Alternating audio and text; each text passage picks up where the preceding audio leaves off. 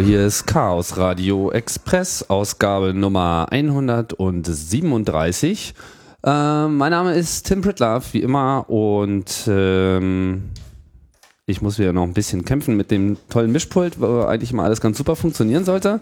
Aber jetzt bin ich auch schon wieder ganz dabei. Und ja, äh, 137 heißt die Ausgabe, die dann endlich mal wieder ein technisches Thema auf äh, den Tisch legen wird, nachdem hier äh, viel über Kultur und Gesellschaft gesprochen, wurde in den letzten Ausgaben, wie es sich ja auch gehört, für einen Podcast, der Technik, Kultur, Gesellschaft im Untertitel hat. Trotzdem muss man auch immer mal wieder auf die Technik zu sprechen kommen, damit man mal weiß, wie die Realitäten da draußen eigentlich wirklich aussehen. Und ja, ich äh, will mich eines Themas annehmen, was auch so ein bisschen immer so diesen Nimbus des Buches mit sieben Siegeln hat. Äh, jeder redet darüber, keiner weiß eigentlich wirklich Bescheid. Genau genommen heißt das Thema Streaming. Also das äh, Übertragen, das Echtzeitübertragen von Audio und Video und vielleicht auch sonstigen Datenströmen in der Zukunft, who knows. Vor allem aber eben Bild und Ton, das, was ich auch äh, selber hier in meinen Radiosendungen häufig mache und was jeder irgendwie auch gerne mal machen will, da das Internet ja mit Bandbreiten und so weiter äh, zunehmend weniger spart und äh, sich abzeichnet, dass jeder so sein eigener Sender sein kann. Das ist ja der alte Traum. Und um diesen Traum jetzt mal zu besprechen, begrüße ich den Gast, Nico. Hallo, Hallo Nico. Es freut mich sehr, hier zu sein. Nico Nikolai Longolius, du bist ähm, ja auch so ein äh, Webwerker äh, der alten Stunde. Seit wann bist du schon so am Gerät? Na, seit 1900 95, 96 mhm. begleiten mich, glaube ich, Computer. Und äh, du hast dich dann aber relativ schnell schon in diese Bild- und Tonfraktion begeben, oder? Na, es hatte so eine, es hat so ein paar Wellen genommen. Ich habe früher ganz viel Musik selber gemacht, deshalb ist mir auch, ist mir dein Studio sehr sympathisch mit all den blinkenden Lichtern hier. Mhm. Man muss dazu sagen, dass sich Tim gerade wie ein Schneekönig über einen neuen Audiomischer freute. ähm, und, du untertreibst. ähm, und habe dann aus einer Laune heraus ähm, eines der ersten deutschen Internetradios gegründet gehabt, Line Radio wo wir. Wie hieß das? Lion Radio. Genau, wie das wie Löwenradio, Löwe. weil wir damals in der Löwenstraße saßen in ah, Hamburg. Okay. Und, ähm, Hamburg. In Hamburg, genau. Mhm. Und haben im besten Sinne Radio aus dem Wohnzimmer gemacht und genauso wie hier uns an einen Tisch gesetzt, der bei Weitem nicht so professionell war wie das, was du hier auffährst. Mhm. Äh, und haben einfach Audiosignale aufgezeichnet und äh, diese in, in ein MP3-Format gewandelt und am Ende in das Internet gestellt. Was, äh, was habt ihr da gesendet? Also war das jetzt so ein reiner Musiksender oder was? Wir haben ganz viel Musik gesendet und uns fürchterlich dabei betrunken. Wir hatten. Äh, Achso, das war sozusagen nur so ein Vorwand. Äh für so Besäufnisorgien. Wir hatten eine Episode in der Mitte, wo wir immer äh, tatsächlich live in der Sendung zur Tankstelle gegangen sind, um uns zwei Bier zu holen. Und dabei haben wir einen Song gespielt und kamen dann wieder und hatten die Zeit gestoppt. Also richtiges Internetradio. Richtiges Internetradio, genau. Aber wann war das? 95? Nee, das war, nee, glaub, das ist gelogen. Ich glaube 1997 ging das los. Und es ist inzwischen auch angezweifelt, ob es das erste deutsche Internetradio wäre. Bei Wikipedia findet man, glaube ich, das Radio Regenbogen oder sowas früher wäre. Aber es war halt auch nie als professioneller Event gedacht. Das war halt ein Witz. Ja. Und, äh, und dafür war es aber sehr gut. Hat denn überhaupt jemand zugehört? Das waren sogar erstaunlich viele. Und äh, das wirklich Bewundernswerte war, dass die meisten der Zuhörer beim Zuhören das Gefühl bekommen haben, ach, das kann ich auch. Also wir waren offensichtlich so schlecht, dass, ähm, dass, äh, dass unsere Zuhörer selber spontan das Gefühl hatten, dass das muss besser gehen. Ähm, und dann habe ich in der damaligen Zeit so eine Anleitung geschrieben, die orthografisch eine Katastrophe ist. Aber wie gründe ich ein Internetradio? Und die hat äh, mehreren hundert Kleinst-Podcastern irgendwie dazu verholfen, ähm, ihr eigenes kleines Gegen so ein Podca so Podcasting in dem Sinne gab es ja damals noch gab gar es nicht. noch nicht. Aber der, es gab auch das Konzept nicht.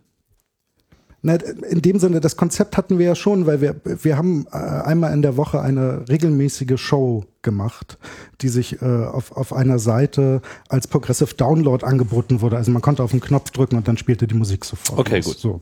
Und ähm, das, äh, das, das Tolle an der Zeit war halt, dass das ging. Es war quasi erstmal dieser dieser, dieser erste Moment zu sagen, ich kann jetzt auf Sendung. gehen und meine eigene Radioshow machen. Mhm. Und dieser Moment zum ersten Mal auf einer Party jemanden zu begegnen, der das wirklich hört und nicht zum engsten Freundeskreis gehört, war ein ganz toller. So, genau. So, und das war diese, diese verrückte Radiozeit. Das ist dann alles mit der ersten Dotcom-Blase auch so ein bisschen da niedergegangen, weil davor stand, wie es, glaube ich, bei, ich habe das Gefühl, jeder zweite deutsche Schlipsträger hat in diesen Jahren versucht, Venture-Kapital zu vergeben und so standen bei uns irgendwie auch drei Schlipsträger, die dann ähm, mit, der, mit dem Platzen der Dotcom-Blase auch, auch wieder weg waren. Und dann, dann löste sich das alles auf. Dann habe ich äh, vom, vom Ton zum Bild gewechselt und viele, viele Jahre für, für Spiegel TV gearbeitet, habe tatsächlich noch mein zehnjähriges Jubiläum dort dort erlebt. Mhm. Das ist kurz vor der goldenen Uhr. Ähm, dein, dein zehnjähriges Jubiläum als, als was? Als Spiegel-TV-Mitarbeiter? Als Spiegel-TV-Mitarbeiter. Das ist dann, glaube ich, die goldene Nadel ah. am, am, roten Band. Ja, ähm, schon ein Wunder, dass das überhaupt schon seit zehn Jahren gibt. Ja.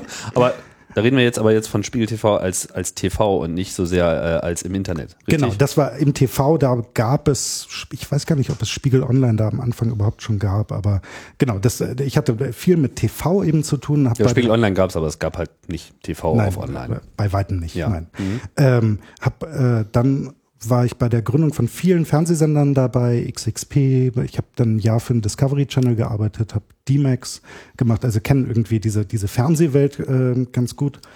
Ähm, und bin dann am Ende von dort wieder zurück zum Internet gekommen und habe so ausgelotet, was jetzt eigentlich mit ich, Filmen im Internet so machbar ist. Mhm. Habe diese Anfangszeit auf Spiegel Online mitgemacht, wo das ist verächtlich von den Redakteuren immer Briefmarkenfernsehen genannt wurde. Mhm. Und ähm, habe dann angefangen, eigene Konzepte für, für Web-TV-Auftritte zu entwickeln und mich jetzt selbstständig gemacht mit einer Firma, die, die genau das macht, die Web-TV-Sender gründet. Mhm.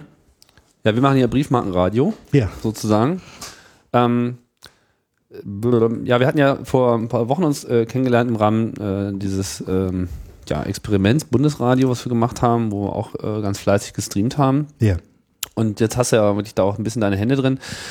Ähm, ja, abgesehen von deiner interessanten äh, Hintergrundgeschichte, weil wir, wollten wir ja eigentlich erstmal so ein bisschen in die, in die Geschichte dieses Streamings als solchen eintauchen. Ich meine, mittlerweile ist es irgendwie ein großer Hype, das wissen irgendwie alle. Ja. Äh, es gibt da zahlreiche Plattformen, was weiß ich, Ustream und äh, wie sie alle heißen, Livestream, Streaming hier, Streaming da. Jeder muss jetzt irgendwie sein eigener Fernsehsender sein und seine Fresse ins, äh, ins Internet halten. Das ist okay, das so ist das.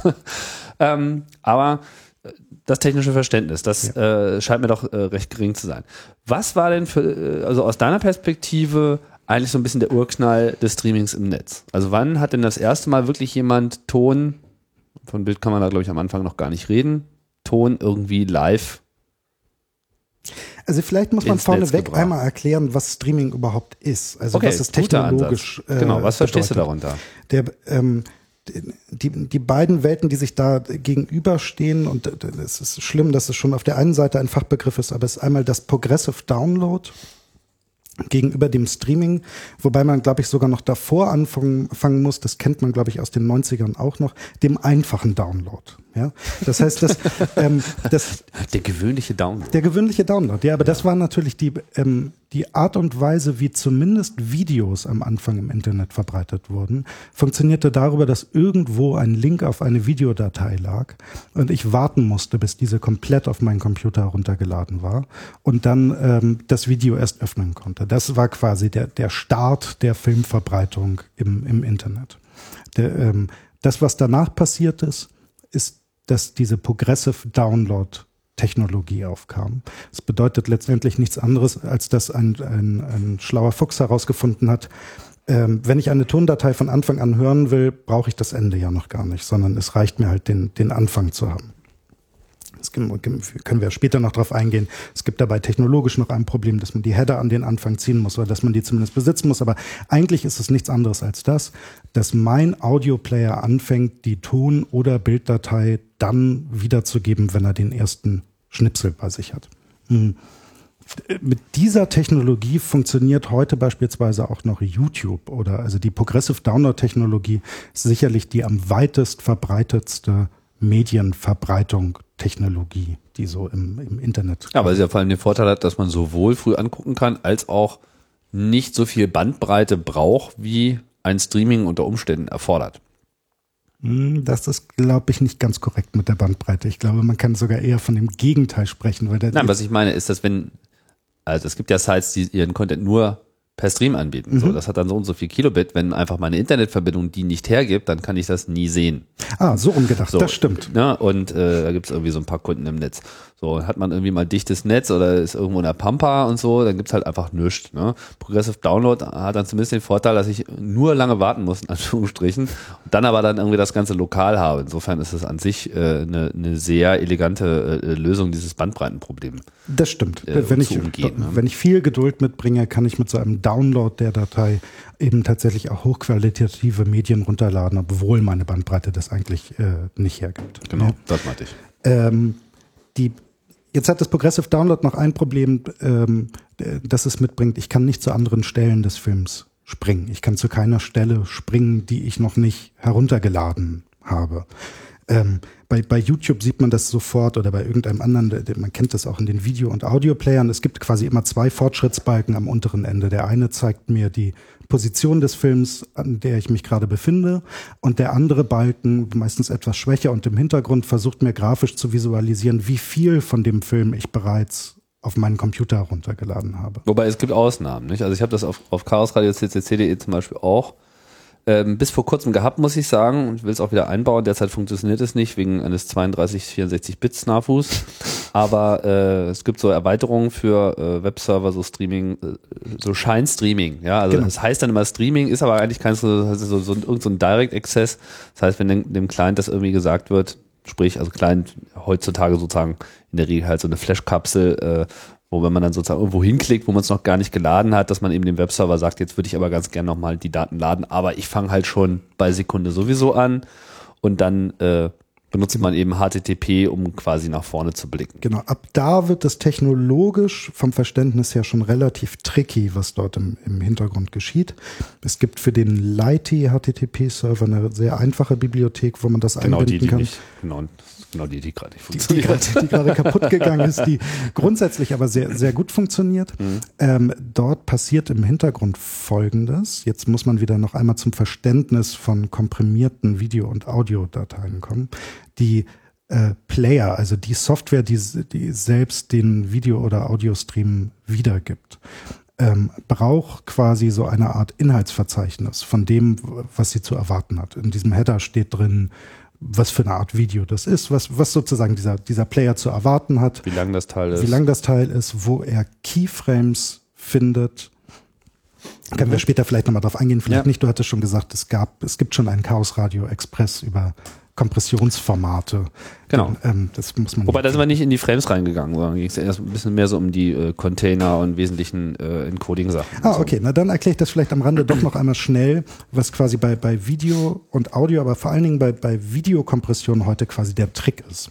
Ähm, der Trick, um es ganz einfach zusammenzufassen, warum diese Dateien so klein werden, ist, ähm, dass die Herren Wissenschaftler herausgefunden haben, dass ähm, es eine relativ ineffiziente Art ist, Videos abzuspeichern, indem ich jedes Vollbild wie ein Foto behandle. Ja, also während bei der MP3-Kompression die, der Großteil der Kompression ja über so einen Audio-Trick lief, nämlich dass sie gesagt haben, wir können die Frequenzbereiche, die sowieso keiner hört oder wahrnimmt, weglassen und damit die Datenmenge reduzieren, ist es bei der Video Videokompression eher ein anderer Trick, nämlich dass die Herren sagen, wenn ich in einem Film zehn Sekunden lang eine weiße Wand filme, dann muss ich nicht 25 Einzelbilder in der Sekunde hätte man so äh, durchschnittlich ungefähr im Moment, dann muss ich nicht äh, 10 mal 25 mal ein unkomprimiertes oder ein, ein JPEG-Bild abspeichern, Klar. sondern es reicht, das Ganze als Differenzbild zu beschreiben. Das heißt, ich speichere an der ersten Stelle ein Vollbild der weißen Wand oder der Vase oder was ich auch immer filme. Und in den Differenzbildern danach steht eigentlich nur noch drin, es hat sich nichts geändert meine Differenz zum vorgegangenen Bild ist null. Und diese Information ist sinnvollerweise sehr klein. Ähm, das bringt aber ein Problem mit sich, das kennt man auch aus der Anfangszeit des Internets zum Beispiel aus dem Real-Player sehr gut, das war, war immer ein, also zumindest kenne ich den Effekt sehr gut, nämlich wenn man diese Keyframes verpasst und die Bildinformationen nur aufgrund der Referenzbilder zusammen sammelt, dann entstehen so Situationen, dass ich vielleicht ein, ein Auto sehe, aber das Auto bekommt auf einmal Lippen und redet, weil mhm. ich quasi die Differenzbilder des Interviews danach sehe, aber noch das Keyframe des, des Autos. Also Oder man guckt halt gerade so einen Pixar-Film, wo die Autos ja sowieso alle Lippen haben und reden. Genau. Dann, und das, ja. genau. wollte ich nur aus dem Konzept. Hast du geschafft. Ich, ich, hatte, ich hatte erwartet, dass jetzt Pornografie kommt, war deshalb schon, schon viel mehr aus dem Konzept gebracht. Ähm, genau, also das, ähm, das heißt, diese Filme bestehen, es ist tatsächlich in Wahrheit noch etwas komplizierter, aber gehen wir jetzt mal einen Moment davon aus, sie bestehen aus Vollbildern, die tatsächlich Fotos sind, JPEGs, die da weggespeichert werden, ja. Und die werden gefolgt von ähm, von nicht mehr ganzen Bildern, sondern nur noch Differenzinformationen. Genau, wobei dann in der Regel halt immer so Teilbereiche äh, betrachtet werden, je nach äh, Kompressionsalgorithmus, was dann eben auch zu dieser Blockbildung dann äh, nicht selten führt, wie man so aus MPEG äh, kennt. Genau. Genau, so. so. Das heißt, umso besser das funktioniert, umso kleiner ist die Datei, sieht äh, trotzdem noch gut aus, sozusagen. Und Keyframe ist dann äh, sozusagen immer ein vollständiger Frame, genau. der sozusagen keinerlei äh, Referenz benötigt, sich auf nichts bezieht, sondern die vollständige, komplette Bildinformation enthält, die sinnvollerweise beim Encoding genau da gemacht wird, wo zum Beispiel ohnehin schon so ein Bildwechsel ist. Genau. Ja. So, und diese Keyframes sind eine wichtige Information, die mein Player am Anfang besitzen muss, weil wenn ich an irgendeine beliebige Stelle des Films springe, in der Zeitleiste, dann muss mein Wiedergabegerät wissen, wo der nächste Keyframe von dort aus gesehen ist. Und zwar in die Vergangenheit gerechnet wenn ich nicht zufälligerweise genau selber einen Keyframe Bei, bei einer guten Kompression kann es schon sein, dass mal ein paar Sekunden lang kein Keyframe kommt. Ne? Genau, da sind wir quasi an so einem klassischen Problem im Internet, nämlich äh, die Frage, wie das Verhältnis der Keyframes ist. Wenn ich sehr viele Keyframes setze, kann ich sehr komfortabel in dem Film hin und, hin und her scrollen. Aber, ist eine größere Datei. aber ich habe eine größere Datei. Wenn ich sehr wenig Keyframes setze oder im äh, extrem sogar nur einen Keyframe an dem Anfang, dann ist es wahnsinnig aufwendig, zu einer anderen Stelle des Films zu springen. So, und mhm. jetzt kommen wir zurück zu diesem Lighty-Trick des HTTP-Streamings. Ähm, die machen nämlich folgendes, wenn ich an eine Stelle in der Mitte des Films springe und damit quasi das Kommando an den Server gebe, gib mir ab Minute 32 alle weiteren Informationen dieses Films, dann tut der Server so, er baut quasi in diesem Moment live für mich einen Film zusammen, der erst ab Minute 32 beginnt. Das heißt, der Server nimmt sich zuerst den Header des Films, schreibt den an den Anfang und gibt mir nach dem Header die Bildinformation ab Minute 32. Also es ist tatsächlich serverseitig relativ technologisch aufwendig, was was klar, aber da muss ja das das äh, das File, also ich glaube äh, dieses Modul gibt's für FLV-Videos und für MP4 mhm. und äh, da muss er im Prinzip komplett parsen, verstehen, wissen, wo die genau. Frames sind und dann irgendwie neu zusammenbauen. Aber hat natürlich den riesen Vorteil, also gerade jetzt so was weiß ich hier bei den Konferenzsachen, nicht wahr, da weiß man manchmal, die erste halbe Stunde will ich mir sparen. Das sind ja, nicht immer, immer Hollywood-Filme, die man sich anschaut. Und na, wenn man dann sagen kann, okay, geh mal einfach zu der ersten Stunde, dann ist mir egal, ob das irgendwie auch nochmal ein, zwei Sekunden dauert, das Ganze zu berechnen. Ich habe mir auf jeden Fall eine Stunde gespart. Genau, und das Verfahren hat den enormen Vorteil, und da kommen wir jetzt zu dem Kernproblem des, äh, des Streamings, dass Streaming-Technologie bis heute einfach wahnsinnig proprietär und wahnsinnig teuer ist. So, das heißt quasi, egal welche Player auf dem Markt mit ihrer Streaming-Technologie um die Ecke kamen, es waren durchweg Sachen, die nicht trivial aufzusetzen sind, die in den meisten Fällen mit sehr hohen Lizenzgebühren verbunden waren mhm. ähm, und die auch solche Probleme wie Load Balancing, also was mache ich eigentlich, wenn ich mehr als 50 Zuschauer habe, ähm, unendlich verkompliziert haben gegenüber so einer einfachen Webservernummer, wo man sagt, naja, dann fahre ich halt noch einen Webserver hoch. Mhm. So. Und ähm, das ist, glaube ich, der, der eigentliche Grund aus heutiger Perspektive, warum Streaming in, bei Otto Normalverbraucher ähm, nicht wirklich den Durchbruch erzielt hat und warum äh, du, glaube ich, heute auch noch zumindest so ein unbestimmtes Gefühl mit dir herumträgst, dass, äh, dass diese Streaming-Technologie mit dem Bösen. im, ich im jetzt im Besonderen oder wir alle? Ähm, na, wir ich, alle. Ja, wir alle. Na, ich selber nicht äh, so. Meine, äh, gut, ich meine, jetzt sind wir schon ähm, vom äh, ersten zum fünften gekommen. Ich blätter noch mal kurz zurück. Ja. Also, du hast ja gesagt, wenn man über Streaming redet, muss man auch erstmal über den normalen, gewöhnlichen äh, äh, Prekariats-Download reden und dann sozusagen die fortgeschrittene Variante des Progressive Downloads, die Ja. im Prinzip eigentlich eher eine Client-Optimierung ist. Ja. Abgesehen davon, dass, wenn ich dich richtig verstanden habe, die Datei in einer bestimmten Ordnung sein muss, dass man nämlich so mit den ersten Bytes, die man sowieso schon mal gelesen hat, weiß, was kommt. Sprich, in Genau. einem Header muss drinstehen, wie lang ist das, ja, wie groß ist sozusagen die Datei, auf die ich zugreife. Wo befinden sich die Keyframes? Und äh, sagen wir mal einfach je nach äh, Format, was man da wirklich durchwühlt, überhaupt eine äh, Möglichkeit einzuschätzen, wohin man denn springen muss, um an einer bestimmten Stelle zu landen. Also Richtig. quasi auch dieses Verhältnis von Bytes zu Zeit. Mhm. Was ja auch nicht ganz einfach ist, wenn da ja dieses ganze Encoding ja keinen linearen Fluss ergibt, nicht wahr? Mal hat man mehr äh, Daten für äh, ein paar Sekunden, mal weniger. ja. Ähm, welche äh, sind denn da alle, alle Dateiformate im gleichen Maße für geeig geeignet? Um gestreamt zu werden. Ja, und nee, um so Progressive Download schon mal, na gut, bei Progressive Download geht man ja immer von vorne. Nee, äh, ver vergiss das. Äh, mir ging es jetzt sozusagen um dieses nach vorne springen. Also ich mache jetzt mal die ganze Klammer zu. Also wir haben Ja. Download, Progressive Download und dann haben wir halt Streaming. Genau. Streaming heißt im Prinzip, die Daten werden mehr oder weniger genau zu dem Zeitpunkt gesendet, wo sie dann auch konsumiert werden. Genau. Um einfach den Overhead so niedrig wie möglich zu halten. Vorteil ist einerseits, man schickt einfach auch nicht mehr Daten als gebraucht werden. So ein Progressive Download, der bei YouTube losgeht, selbst wenn man sich irgendwie nur die ersten zehn Sekunden anschaut und äh, das Netz ist schnell, dann sind halt irgendwie fünf Minuten geladen. Das ist Korrekt. sozusagen sinnlose äh, Datenmenge. Das wollen sich manche Leute äh, sparen. Hat natürlich den Nachteil, den wir schon vorhin auch erwähnt haben, dass äh, reicht die Bandbreite eben nicht, um äh, recht, äh, das in Realtime zu machen, dann, dann äh, steht man eben doof da. Da gibt es ja dann verschiedene Strategien, auch die Bitraten sozusagen äh, flexibel vorzuhalten. Ähm, das heißt, das ist das eigentlich, was man meint mit Streaming. Also Genau. der Begriff wird ja extrem inflationär verwendet. Ja, irgendwie Streaming ist, äh, ist alles, aber eigentlich geht's äh, darum. Jetzt gibt's da viele Standards.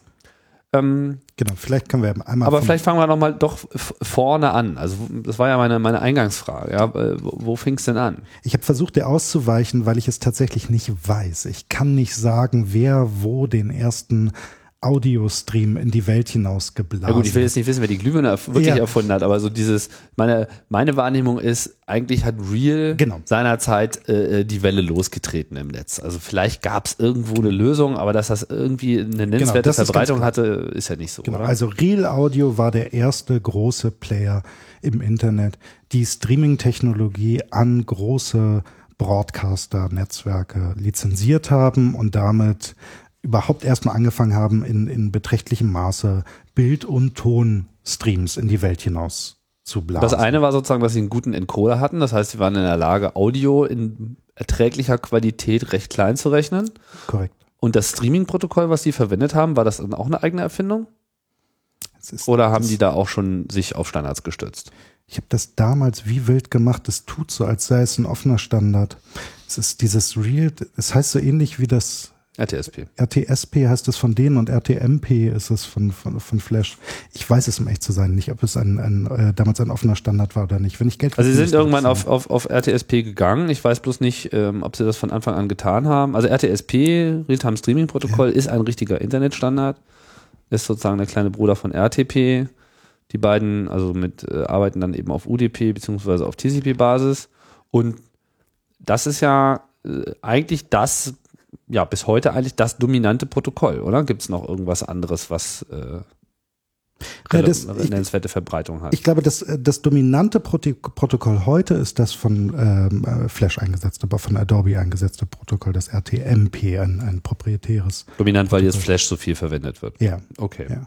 Ähm, aber vielleicht bei der Protokollfrage, um da nochmal anzuschließen, der, der äh, ein wesentlicher Vorteil dieser Streaming-Protokolle, vielleicht muss man noch etwas früher anfangen, aber ist, ähm, dass eben die, die Protokolle versuchen, wenn irgendwie möglich, äh, UDP als Transportstream einzusetzen. Das bedeutet, dass der sendende Server nicht darauf wartet, dass der Client zurückmeldet, er hat das Paket bekommen, sondern dass einfach mal so rausgesendet wird, wie einfach auch ein Radio- oder TV-Sendemast, den ich in die Republik hineinstelle, einfach mal so sendet und nicht nachfragt, ob alle Zuschauer eigentlich einen, einen guten Empfang haben. Mhm. Das spart in der Differenz ungefähr zehn Prozent Overhead. Also das ist so eine, eine entscheidende Stelle, wo man sagen kann, da war es intelligent, das Protokoll äh, zu wechseln, ähm, weil ich zehn Prozent der Last spare, die ich, die, die ich sonst einsetzen müsste. Mhm.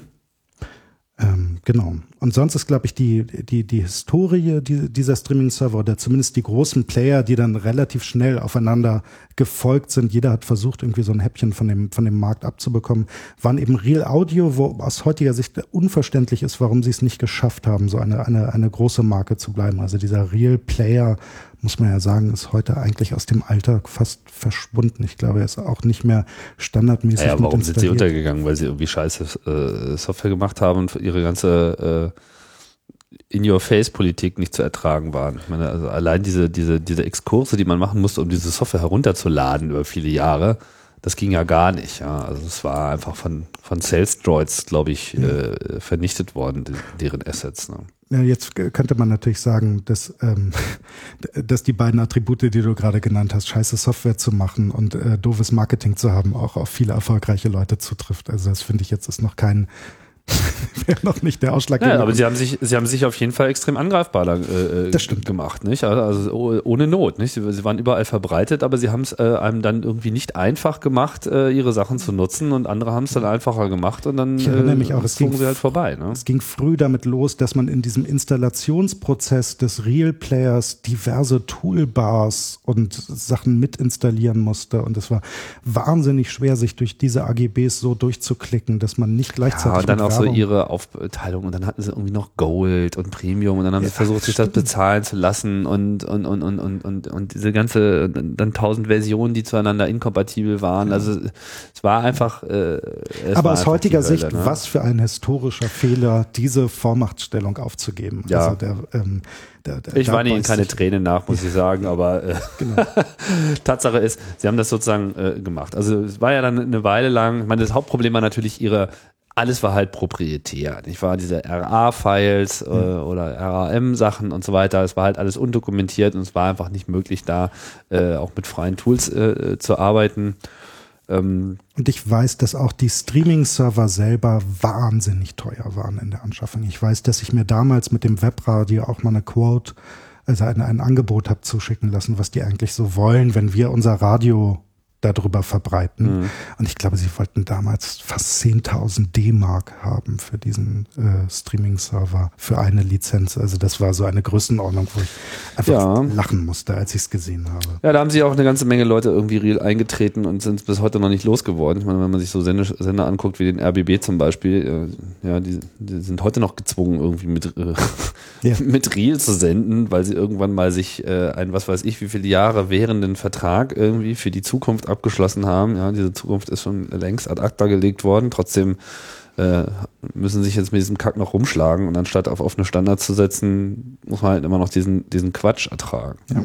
Das nervt einfach nur noch. Aber ich wollte jetzt mal so ein bisschen auf dieses Streaming als solches kommen. Ja. Also, damit man Was mal so ein bisschen, ein, genau, so, so ein bisschen so ein Gefühl zu bekommen. Also mit, mit RTP und RTSP, ich meine, die Ideen, die dort geboren wurden, die sind ja auch in allen anderen Streaming-Protokollen wahrscheinlich genau. mehr oder weniger präsent. Also da hat ja keiner jetzt wirklich was Neues erfunden, sondern es gab nur so Detailzwänge, die dann noch äh, nötig waren, da äh, weiterzuschreiten. Hauptproblem, denke ich mal, ist vor allem diese ähm, Problematik von Firewalls dass man eben äh, so ohne weiteres immer nicht mit diesem ganzen UDP hin und her kam, beziehungsweise auch äh, NAT, also die, äh, nicht wahr, die, die, die Realität, dass einfach äh, die meisten Leute bei ihrem DSL-Anschluss äh, in einem IP-Nummernbereich arbeiten mit ihren Computern, der eben nicht äh, im genau. Internet so sichtbar ist, macht es halt natürlich schwierig, dann bidirektional zu empfangen. Also das Senden ins Heim war eigentlich schon immer ein Drama und das äh, ist dann beim Streaming auch ein Problem gewesen. Wobei das heute auch, muss man dazu sagen, mehr so eine äh, gefühlte historische Last ist. Heute haben eigentlich alle Anbieter vernünftige Fallback-Verfahren, um genau das auszugleichen. Also wer sich heute, egal von welchem großen Anbieter, einen Streaming-Server bei sich hinsetzt, hat dieses Firewall-Problem. Ja klar, aber es, aber es dauerte auch erstmal so jetzt gefühlte fünf bis zehn Jahre, ja. bis diese ganze Infrastruktur, sowohl die Server als auch die Router, ja, die dann auch irgendwelche Tabellen und was weiß ich, mhm. temporäre Lookup-Geschichten aufrechterhalten müssten. Und dann gab es da irgendwie auch zehn verschiedene Implementierungen, wie diese ganzen Traversal-Verfahren dann äh, funktionieren. Und jetzt hat man dann auch noch dieses Problem, dass da natürlich so ein, so ein Softwarebrei, so eine Melange da äh, entsteht, die einem dann auch nicht weiterhilft, weil im Zweifelsfall funktioniert dann immer irgendwas nicht und man weiß halt nicht was. Genau. So.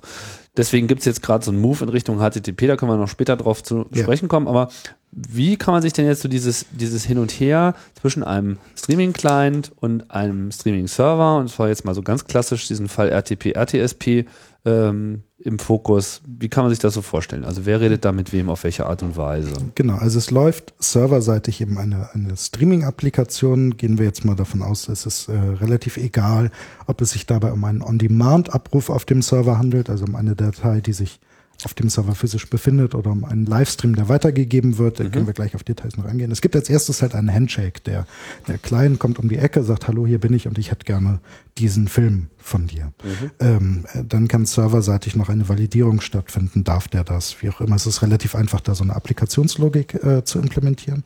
Und nach diesem Moment findet fortwährend eine Kommunikation zwischen Server und Client statt wo der Client dem Server quasi sagt, wo er sich gerade befindet, welche Pakete er gerne als nächstes hätte, wie, wie es um seinen Buffer steht, wie so, ja, also was benötigt der Client, um weiter senden zu können und der Server sich eben mit einer hohen Intelligenz versucht, das zu versorgen. Mit dem Ziel, dass am Ende möglichst wenig unsinnige Pakete durch die Republik verschickt Also nicht mehr als nötig und auch nicht weniger als bitte benötigt. Genau, so. Dabei bei diesem keine unnötigen Pakete sind viele, viele intelligente Sachen noch dazugekommen, so wie eben moderne Streaming-Server tatsächlich auch im, ohne dass der Client das merkt, ähm, verschiedene Qualitätsstufen des Streams wechseln können. Das heißt, wenn der Server merkt, clientseitig scheint mit der Bandbreite gerade was nicht zu stimmen, ich, dem läuft gerade der Buffer leer, kann der Server live den Stream auf eine schlechtere Qualität wechseln, mhm. ähm, ohne dass der Stream unterbrochen wird. Ähm, es besteht sogar bei modernen Streaming-Servern die Möglichkeit, wenn, wir reden hier von Veranstaltungen, wo bei großen Anbietern hunderte, wenn nicht sogar tausende Streaming-Server in einer Art Wolke laufen und mhm. den, kleinen Anbietern. Das heißt, wo der Client sogar im laufenden Programm den Streaming-Server wechseln kann, wenn quasi der Anbieter merkt, der raucht gerade ab oder muss ich aus Wartungszwecken äh, entnehmen. Aber das, das, das Kernprinzip des Streamings ist, es findet eine fortwährende Kommunikation zwischen Client und Server statt, wo der Client anmeldet, welche Pakete er gerne hätte und der Server ihm diese Pakete übermittelt. Wobei die jetzt permanent, wenn ich es richtig verstehe, die verhalten, äh, sind die quasi über einen Stream, äh, also über eine über eine Verbindung, also über RTSP mhm. sozusagen dauerhaft miteinander verbunden. Das ja. ist sozusagen ihr Chat. Ja, ja. Und über RTP, über UDP letzten Endes gehen dann die eigentlichen Datenströme. Das genau, heißt, äh, das eine ist einfach nur sozusagen so ein, dann hat man das Handy am Ohr, sagt jetzt schick mal, schick mal, schick mal, schick mal und äh, über einen anderen Kanal rauschen die Daten einfach ran. UDP im Vergleich zu TCP, kann man auch nochmal kurz erwähnen, für die Leute, die IP äh, kennen, ist das selbstverständlich, aber äh, die beiden Protokolle sind ja sozusagen das Herz von, ähm, von TCP-IP. UDP ist eigentlich so das nackte IP, das heißt, da kommen die Pakete äh, an oder nicht. Genau. Das hat den äh, Vorteil, dass sie ankommen. Äh, ähm, oder also es, hat den, es hat den Nachteil, dass sie ankommen oder nicht. Also man muss sich selbst sozusagen darum äh, äh, kümmern, äh, wenn irgendwas äh, nicht gekommen ist, dass es äh, dann unter Umständen nochmal geschickt wird. Aber genau das ist ja beim Streaming eher äh, die Falle. Wenn man halt TCP verwendet, dann kümmert sich eben der ganze Network Layer schon selber darum, dass irgendwie Retransmission gemacht wird. Aber das ist natürlich im Falle von einer Echtzeitübertragung eher hinderlich. Und deswegen geht es da eigentlich auf solche Sachen. Und deswegen hat es ja auch eigentlich lange gedauert, bis man sich irgendwann mal getraut hat zu sagen, jetzt setzen wir sogar auf so ein High-Level Protokoll wie HTTP auf, was ja einfach an äh, TCP äh, sich festgebissen hat. Aber das schieben wir trotzdem nochmal nach hinten. Das Schicke vielleicht an der Stelle, um es nochmal zu Ist, sagen. ist das mal, äh, eine Frage, diese, diese, diese Bitraten-Negotiation, ist das sozusagen ein Standardfeature des, des Protokolls und das müssen eigentlich alle äh, Server so machen oder ist das irgendwie das irgendwie proprietäre Er Erweiterungen oder wie ist es da mit der Kompatibilität zwischen Client und, und Server? Na, also einmal setzen ja alle Player tatsächlich auf auch andere Protokolle. Also es stimmt ja nicht, dass alle auf dem untersten Layer das gleiche verwenden würden, sondern es, als großer Anbieter, wenn man jetzt Real Audio nimmt, QuickTime, die tatsächlich untenrum auch RTP, also die halten sich noch dran. Ja. Microsoft selbst hat dieses MMS, glaube ich, als, als Protokoll mitgebracht. Äh, Flash setzt auf zwei komplett eigene Protokolle äh, dahinter. Es ist jetzt nicht so, dass alle eine gemeinsame Basis hätten und untenrum die gleiche Sprache sprechen und obenrum nur eine andere Farbe haben. Ja, ist klar, aber ich wollte jetzt mal auf RTP und RTSP, weil das halt ja eigentlich so als der Standard gilt. Ich meine, alles andere sind irgendwelche proprietären Sachen und RTP, RTSP ist halt standardisiert und nicht wahr? Genau. Und äh, die Frage ist, Hat ob diese. Bitrate Negotiation Teil der Protokoll-ISO-Vereinbarung ist und ich weiß es nicht. Okay, gut, macht ja nichts. Ähm, ist, äh, ist ja, also äh, das klingt ja immer alles erstmal so sehr einfach, aber man hat ja gesehen über die Zeit, die eigentliche Schwierigkeit erwächst ja aus der Gesamtkomplexität von all den beteiligten Sachen. Das fängt dann erstmal schon mal an bei dem Encoding, was man Ja. verwendet. Dann hängt es, äh, also sowohl für Video als auch für Audio. Dann hängt es davon ab, worin das eingepackt ist. Diese Containerformate, das ist ja auch immer noch ein äh, immer noch geführter Kampf. Auch wenn ich so den Eindruck habe, dass jetzt der MPEG 4 Standard ein bisschen Ruhe äh, äh, bringt in dieses ganze Spiel. Ähm, das heißt, das muss halt alles zusammenpassen, bevor irgendwie Client und Server zusammenreden können. Mhm. Dann eben solche Spirenzchen wie diese Bitraten-Negotiation ist halt die Frage, inwieweit das äh, da herstellerübergreifend funktionieren kann. Aber eigentlich ist es immer noch so, man hat immer so den passenden Client zu dem passenden Server. Und das ist wirklich so ein, ein, ein übergreifende Standardisierung gibt es Na, es eher gibt, die Ausnahme, oder? du hast natürlich an der, an der Stelle schon recht, dass es auf dem mit RTP schon einen offenen Standard gibt, an den sich alle halten könnten, tun sie aber nicht. Das heißt, ähm, natürlich kann ich heute mit einem VLC Media Player ähm, mich theoretisch auf mehrere äh, Streaming-Server connecten und äh, es gibt sozusagen schon Bastellogik, mit der ich solche Sachen zum Funktionieren bekommen kann. Aus Anbietersicht, aus Broadcaster-Sicht ähm, ist das Wort Standard da natürlich ein sehr, sehr großes Wort für etwas, was nicht verwendet wird. Ja, also das heißt, ähm, je, jemand, der sich dort an alle Standards hält, hat wahrscheinlich am Ende das Problem, dass ihn keiner empfangen kann, weil sich außer ihm keiner an diese, diese Standards hält. Das ist aus heutiger Sicht das eigentliche Problem. Deshalb muss man, glaube ich, heute, wenn man eine, eine neue Streaming-Plattform oder was auch immer aufbaut, zunächst einmal, was da perspektivisch geschieht, steht auf einem ganz anderen Blatt, aber zunächst einmal ähm, dem äh, am weiten, te- weitest verbreitetsten Playern ins Auge sehen. Und das sind aus heutiger Sicht sicherlich der, der Windows Media Player und vor allen Dingen der Flash Player. Mhm. Und ähm, da hat man jetzt genau, dort läuft man genau in das Problem der proprietären Pro Protokolle. Ähm, und das ist eben eine. Aber hat iTunes nicht auch eine massive Verbreitung gefunden im Rahmen des äh, Erfolges des iPods? Ja, aber als Streaming-Media-Player? Also ich, bin- ich bin mir nicht sicher, ob es heute schon, also ähm, Stimmt. Das ist, ja. ja. Okay, ich weiß, was ja. also, Ich meine, gut, mit jedem iTunes kommt eine Quicktime-Installation, da Ja. ist dann sozusagen diese Fähigkeit ja auch dabei. Ähm, na gut. Genau. Aber das ist Quicktime- natürlich richtig. Also Microsoft ist natürlich weit verbreitet mit seinem Kram und äh, genauso natürlich Flash. Ja. Und äh, Microsoft und Flash machen beide natürlich auch die beste Lobbyarbeit, muss man an der Stelle sagen. Sie haben einfach die besten, äh, die besten Schlipsträger, die in den Konzern, Konzernzentralen rumlaufen und denen erzählen, ähm, äh, wa- was für tolle Sachen sie da machen und an was für viele tolle Standards sie sich halten und wie ISO An die eigenen zum Beispiel. Ja, ja, aber das sind ja dann auch die wichtigsten. Also ähm, Wir erfüllen alle unsere eigenen Standards. ja, das ist bei Microsoft immer schon toll, wenn sie das tun. Ja, ja, ja. Das stimmt. genau. Ähm, Genau, also das heißt, dieser Kampf wird gerade noch ausgetragen. Ich glaube, es ist da im Moment auch schwer. Also man, ich glaube, wenn man einen Etappensieger jetzt erklären müsste, dann wäre das sicherlich Adobe. Aber ich ähm, der, alleine an der Geschichte Real merkt man, wie viel so eine, eine Etappe wert ist, wenn man auch nur, nur einen Fehler macht. Ähm, und das, was du gerade angesprochen hast, das, was im Moment mit diesem HTML5-Standard, Videotag, HTTP-Streaming versucht wird als Standard zu verankern, könnte so eine neue Antwort auf, auf, auf so ein Problem werden. So, das heißt, jetzt, was hatten wir denn? Also wir hatten irgendwie, gut, Real hat sozusagen Streaming-Video, äh, Streaming-Audio, später dann auch Streaming-Video mhm. quasi hochfähig gemacht. Also sie haben ja auch den Sprung zu Video dann äh, geschafft und war, waren dann eine Zeit lang genauso stark. Ja. Und sind dann irgendwann gefühlt so von Flash übernommen worden. Und mit, äh, also jetzt was sozusagen ja. diese, diese äh, Präsenz, äh, äh, die reale Präsenz im Internet betrifft. So, und dann kam ähm, YouTube und die große Welle und damit hat sich das dann irgendwie auch erstmal fürs, fürs Erste zementiert. Mhm.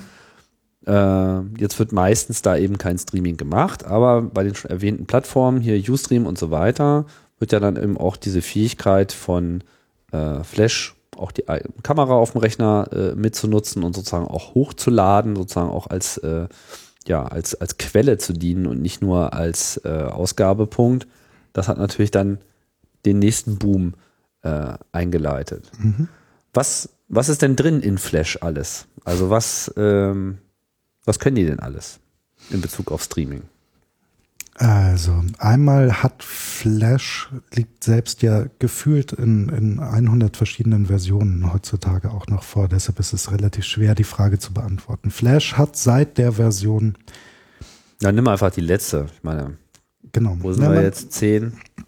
Man muss es quasi in dieser Historie schon einmal durchgehen. Also die Videofunktionen von Flash waren ab Version also das heißt, das erste, was Flash unterstützt hat, war letztendlich gestreamtes MPEG 2 Video. Mhm. Das war aktuell bis Version 9.1 irgendwas, schieß mich nicht tot, das ist eben nicht genau der erste Neuner Player, sondern einer später, der dann eben diesen Befreiungsschlag gemacht hat und endlich H264 als Videoformat unterstützt. Das heißt, seit dem Neuner Flash Player ist es möglich, H264 kodierte Videos H264 hat ein Problem, weil darauf dieses MPEG-Software-Patent liegt. Ich bin da, ähm, ich äh, Kann noch mal drauf kommen. bin da vielleicht nicht der, der Richtige, um ins Detail zu gehen, aber auch das bringt Probleme mit sich. Es ist nicht einfach der, der offene Standard, von dem man denken möchte. Ähm, das ist jetzt alles sorgenfrei, aber H264 ist halt erstmal ein ganz fantastischer Videostandard, um Filme in einer guten Qualität klein zu rechnen und sie von A nach B zu werfen. So. Ähm, der Flash Media Server liegt inzwischen auch in zwei Versionen auf und es gibt konkurrierende Produkte dazu. Das ist auch neu in diesem Markt.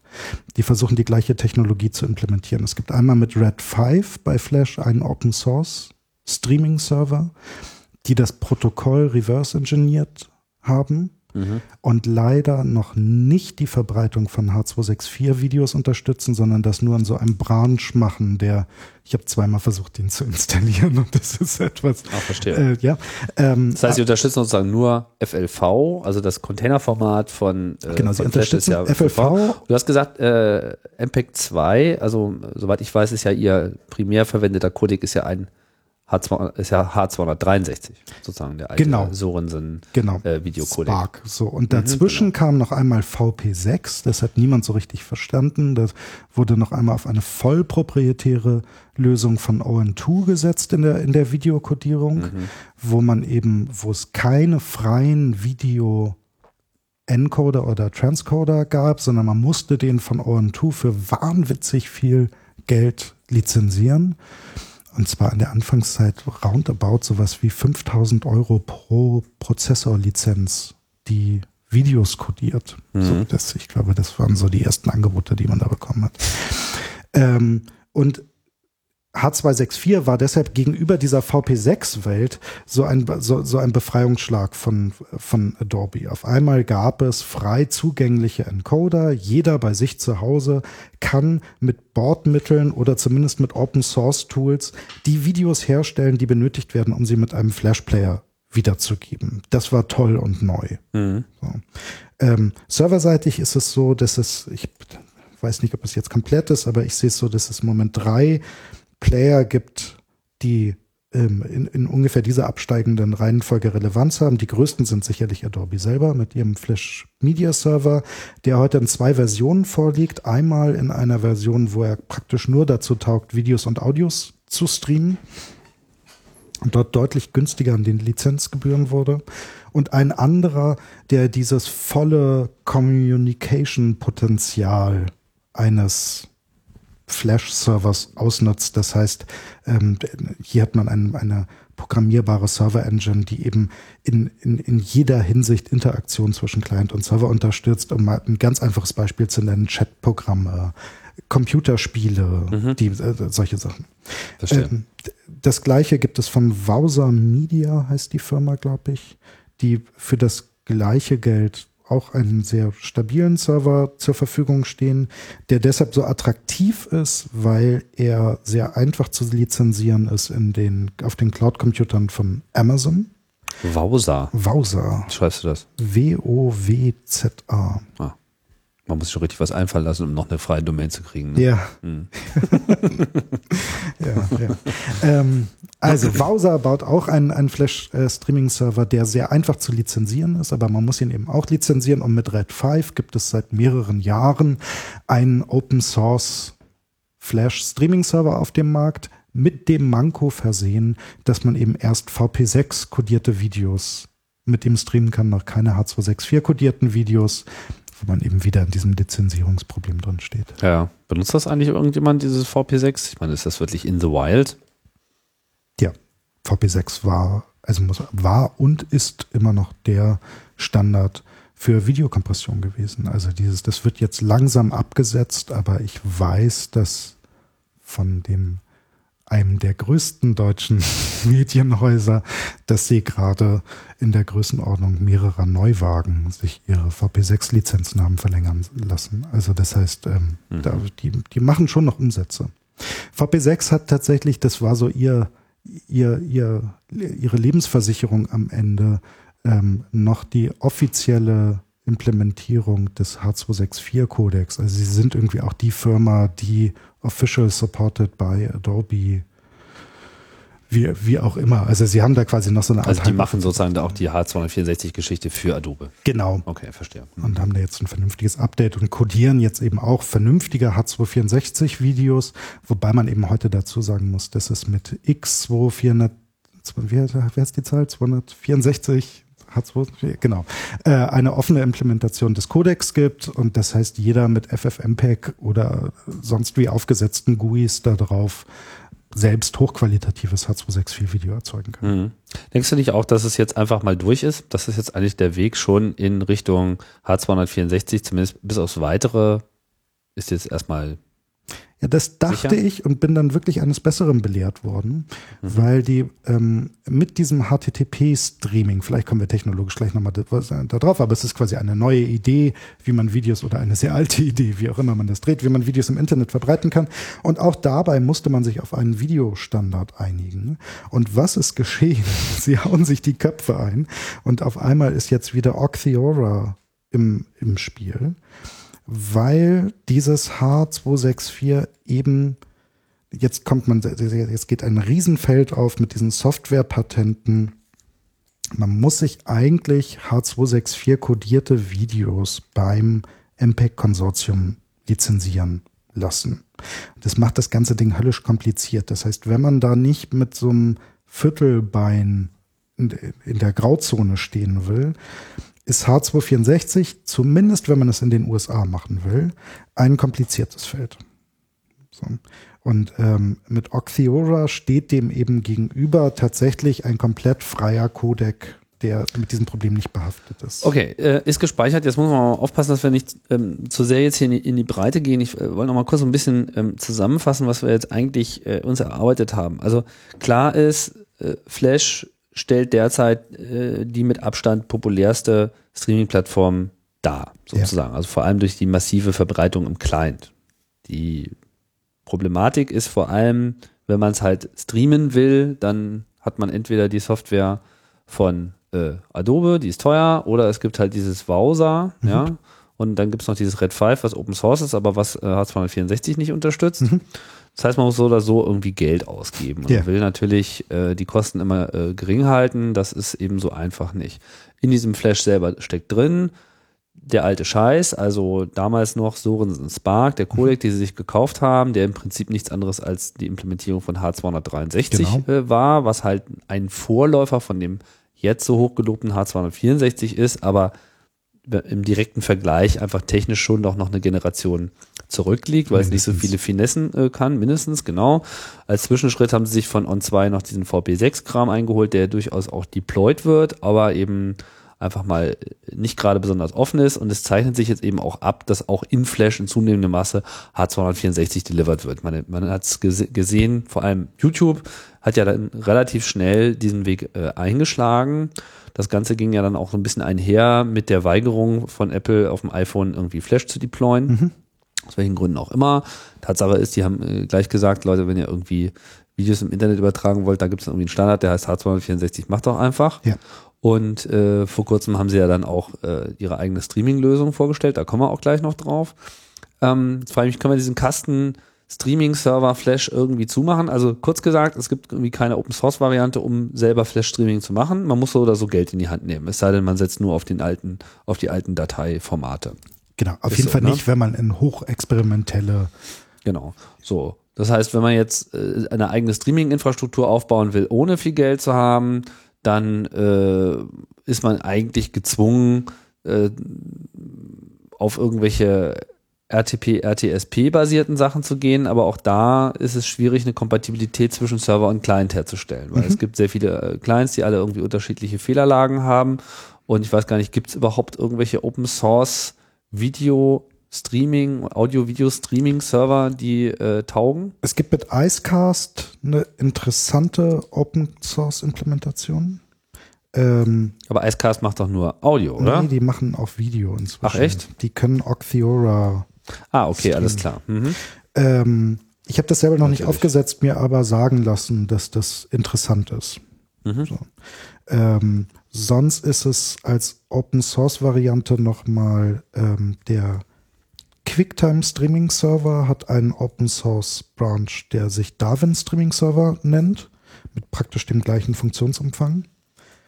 Der funktioniert sehr gut. Man prügelt sich am Anfang einmal mit Konformitätsdokumenten, weil das, was die unter einem MPEG-4-Container verstehen, nicht unbedingt das ist, was andere darunter verstehen. Und man, wenn man erwarten würde, man wirft einfach so einen MPEG-4-File dagegen und der verbreitet ist, dann wird man je enttäuscht. Aber wenn man sich einmal anfängt, an das zu halten, was äh, Apple an der Stelle für Standards erklärt hat, dann funktioniert der sehr gut. Wobei die Standards sich jetzt im Wesentlichen auf den Was ist in der Datei beziehen. Das heißt, sie setzen eine bestimmte Informationsanreicherung in einer MP4-Datei voraus, damit sie es ordentlich streamen das, können. Das Problem ist, dass äh, H264 auch nicht gleich H264 ist, sondern es gibt eine ellenlange Liste von Profilen, mit denen man H264 codieren darf und die unterstützen alle unterschiedliche Features. Mhm. Also das, was man heute gemeinhin als einen Videocodec bezeichnet, sind eigentlich zehn, in denen unterschiedliche Features je nach Profil freigeschaltet wurden. Mhm.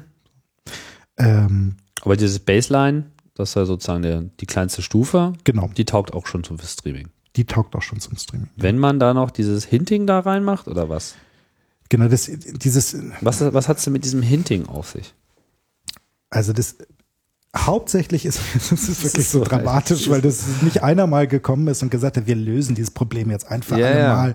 dass man keine Radiosendung mehr drüber machen muss und sich den Kopf zerbrechen. Ja, aber ich, ich kenne das halt noch so, dass wenn man irgendwie so äh, vor Encoder-Software steht, die irgendwie halbwegs äh, breitbandige Optionsvielfalt äh, anbietet, dann kommen sie halt auch immer mit hin und fragen, möchtest du das jetzt dann auch im Internet streamen? Genau. So, ja, damit ich da meine Hints reinmachen kann. Also was landet denn dann in dieser Datei, was über die normalen allen Keyframes und so weiter und die encodeten Audio- und Videospuren hinaus äh, geht, was, was, was landet da noch drin und warum, wer braucht das zu welchem Zeitpunkt? Also um nicht zu kompliziert zu werden, das, das, das Einzige, was sich da wirklich großartig ändert, ist, dass sie den Header nicht an das Ende der Datei schreiben, sondern an den Anfang. Aber wer schreibt denn einen Header ans Ende? Hm. Fast alle Encoding-Softwaren, weil die Informationen, die man in den Header reinschreiben muss, hat man ja erst, wenn man das Ding fertig geschrieben hat. Dann sind sie zu faul, nochmal irgendwie Genau. an den Anfang zu spulen. Genau.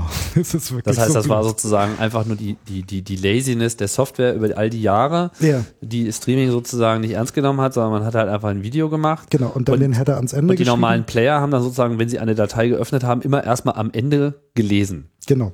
Kopf am Arsch Ja. sozusagen. Und das macht auf meiner eigenen Festplatte halt nichts aus, weil der Kopf, ob der da einmal ans Ende der Platte Klar. oder an den Anfang springt, das ist auch wirklich Aber im wurscht. Internet ist das natürlich eine andere Geschichte. Das heißt, Hinting ist nichts anderes als Header am Anfang? Oder ist das noch was anderes? Ist das nicht, gibt es nicht auch noch so eine eier da so ein bisschen, ob es tatsächlich, ob sie in die Datei selber noch was mit reinschreiben, aber der große Unterschied, warum sozusagen man oft das Problem hat, dass Dateien, die ich bei mir codiert habe, im Internet einfach nicht so funktionieren. Ja, aber ist, äh, äh, ist das dann nicht dieser, diese Sache, die du am Anfang schon erwähnt hast, dass man irgendwie die, Keyframes anders. genau, dass man weiß, wo die Keyframes sind? Ja. Ich glaube, dass das standardmäßig heute alle mitmachen. Das kann aber sein, dass ich Das steht dann aber sozusagen im Header und Ja. der muss, also der sowohl, sowohl muss es da drin stehen, als auch am Anfang. Genau. Das ist sozusagen eigentlich die, die, die Einigen uns Kurzfassung. darauf, okay, ja. gut, ja, alle, ist ja auch mal schön, dass wir darüber gesprochen haben. Ähm, so, verstehe. Das heißt, also man könnte einen Darwin Streaming Server nehmen, der funktioniert zumindest mit all dem gut, wo irgendwie Apple draufsteht. Das heißt, spielt mit QuickTime, ist aber im Prinzip eine Implementierung von offenen Standards, zumindest, also nicht unbedingt von freien Standards, aber von offenen Standards. Das heißt, benutzt für den Transport RTP, RTSP, benutzt für äh, Video, äh, also MPEG-4 Container und äh, H264 für Video, äh, AAC für Audio. Genau. Kann der auch MP3-Streaming machen? Ja, kann er. Kann er. Das ist das, Ist wofür. da aber ein bisschen mit Kanonen auf Spatzen, aber kann er. Okay, aber der macht dann MP3-Streaming über RTP, Mhm. aber er macht nicht das HTTP-Streaming. Ich weiß nicht, ich weiß nicht, ob es eine aktuelle Version gibt, die das implementiert, aber die, die ich kenne, macht das noch nicht. Nee, da Okay, gab es gut. das noch gar nicht. Dann gehen wir nochmal kurz zur Eiskast. Jetzt können wir nämlich auch schön diesen Bogen zur äh, HTTP finden. Nicht? Also wir hatten ja bisher immer so dieses Streaming als aufwendiges äh, Protokoll. Der Client kann jederzeit sagen, ach, mein Kunde möchte gerne irgendwie eine halbe Minute nach vorne springen. Gib mir doch mal. So. Und dann Und gib mir nicht zu viel. und gib mir nicht zu viel, dann ist es irgendwie alles schön esoterisch irgendwie feingetunt und dann, dann sendet er dann halt so schnell wie es geht rüber und kann auch irgendwie Bitraten umschalten und so weiter. ist quasi so ein bisschen die eierlegende Wollmilchsau und das war auch, glaube ich, ein Problem bei diesem ganzen RTP-Universum, dass da einfach so viel von dem Client äh, erwartet wird und natürlich damit auch von dem Server, dass es mit den Implementierungen immer so eine Sache war. Vielleicht muss man an der Stelle noch ein Fass aufmachen, ähm, und ich mache es auch ganz kurz, aber was dieses Streaming so attraktiv gemacht hat, das ist nämlich, dass ich auf einmal so eine Art Kontrolle darüber bekomme, wer sieht meinen Content, wie viel davon sieht er. Das heißt also, die, die, die, Die eine- Sehgewohnheiten werden genau Die, erfasst. die eine Möglichkeit, die ich bekomme, ist, ich kann sehr genau analysieren, wie lange gucken die, welche Teile gucken sie ab, wo springen sie ab. Ähm, ich kann auf der anderen Seite aber, und dann auch jetzt, das ist ein großes Wort für aber diese ganze DRM-Sache, ich kann in irgendeiner Art und Weise besser meine Rechte managen. Während sozusagen bei diesem Progressive Download, also bei YouTube ganz konkret, im Hintergrund, während ich mir so ein Video angucke, halt eine 1 zu 1 Kopie des Videos auf meiner Festplatte entsteht, passiert das beim Streaming halt nicht. Und ähm, Was nicht heißt, dass man über einen Stream nicht den vollen äh, Inhalt abgreifen könnte. Ja, aber auch an der Stelle gibt es, also über einen normalen Stream gibt es Software, die den Inhalt mit abgreifen, aber da gibt es jetzt noch zwei oder mindestens zwei Sicherheitssysteme, um diese Streams etwas sicherer zu machen. Einmal gibt es ein Adobe-eigenes proprietäres Protokoll und Windows selber unterstützt es halt auch. Also Windows schreibt ja diese DRMs selbst in die Dateien mit rein. Adobe hat die Möglichkeit, RTMPE heißt es dann eben, also Encrypted äh, Streams durch die Republik zu jagen. Ähm, das ist ein eigener proprietärer Standard, der meines Erachtens auch noch nicht geknackt ist. Das wäre mal was für euch. Ähm, um, ähm, um Filme eben zwischen äh, Server und Client sicher hin und her zu bringen. Und es gibt eben mit diesen Flash-Streaming-Servern auch die Möglichkeit, um da dieses Tor nochmal aufzumachen, die meisten die, die meiste Software, die versucht, diese Flash-Streams mitzuschneiden, bedient sich quasi zwei Tricks. Der erste ist, sich einfach auf die Netzwerkkarte zu setzen und die Pakete mitzusniffen, die an mir vorbeifliegen, sie am Ende wieder zusammenzusetzen und zu sagen, voilà, ein, ein Video. Das umgeben sie mit dieser RTMPE-Technologie, dass es halt mhm, verschlüsselte klar. Pakete ist, die durch die Gegend fliegen. Das zweite, was sie machen, ist, ähm, man kann eben eine eigene RTMPE-Verbindung aufbauen, genauso wie man eine HTTPS-Verbindung aufbauen äh, kann. Das heißt, sie setzen sich auf die Netzwerkkarte, gucken, mit welchem Server verbind, verbinde ich mich eigentlich gerade mit welchem Aufruf, machen das gleiche nochmal parallel dazu, also bauen einen zweiten Stream parallel auf und schneiden die dechiffrierten Pakete mit, die sie dort bekommen, Dort gibt es aber eben eine Sicherheit, äh, ich kann es dann halt äh, serverseitig einstellen, dass ich sage, dieser Client, der kriegt eben nur die Möglichkeit, diesen Stream einmal aufzubauen. Das kriegt halt einen speziellen Handshake und dieser Handshake okay, ist also das zweite Replay-Attacken nennt genau. man das dann, dass man das äh, nicht anwenden kann. So.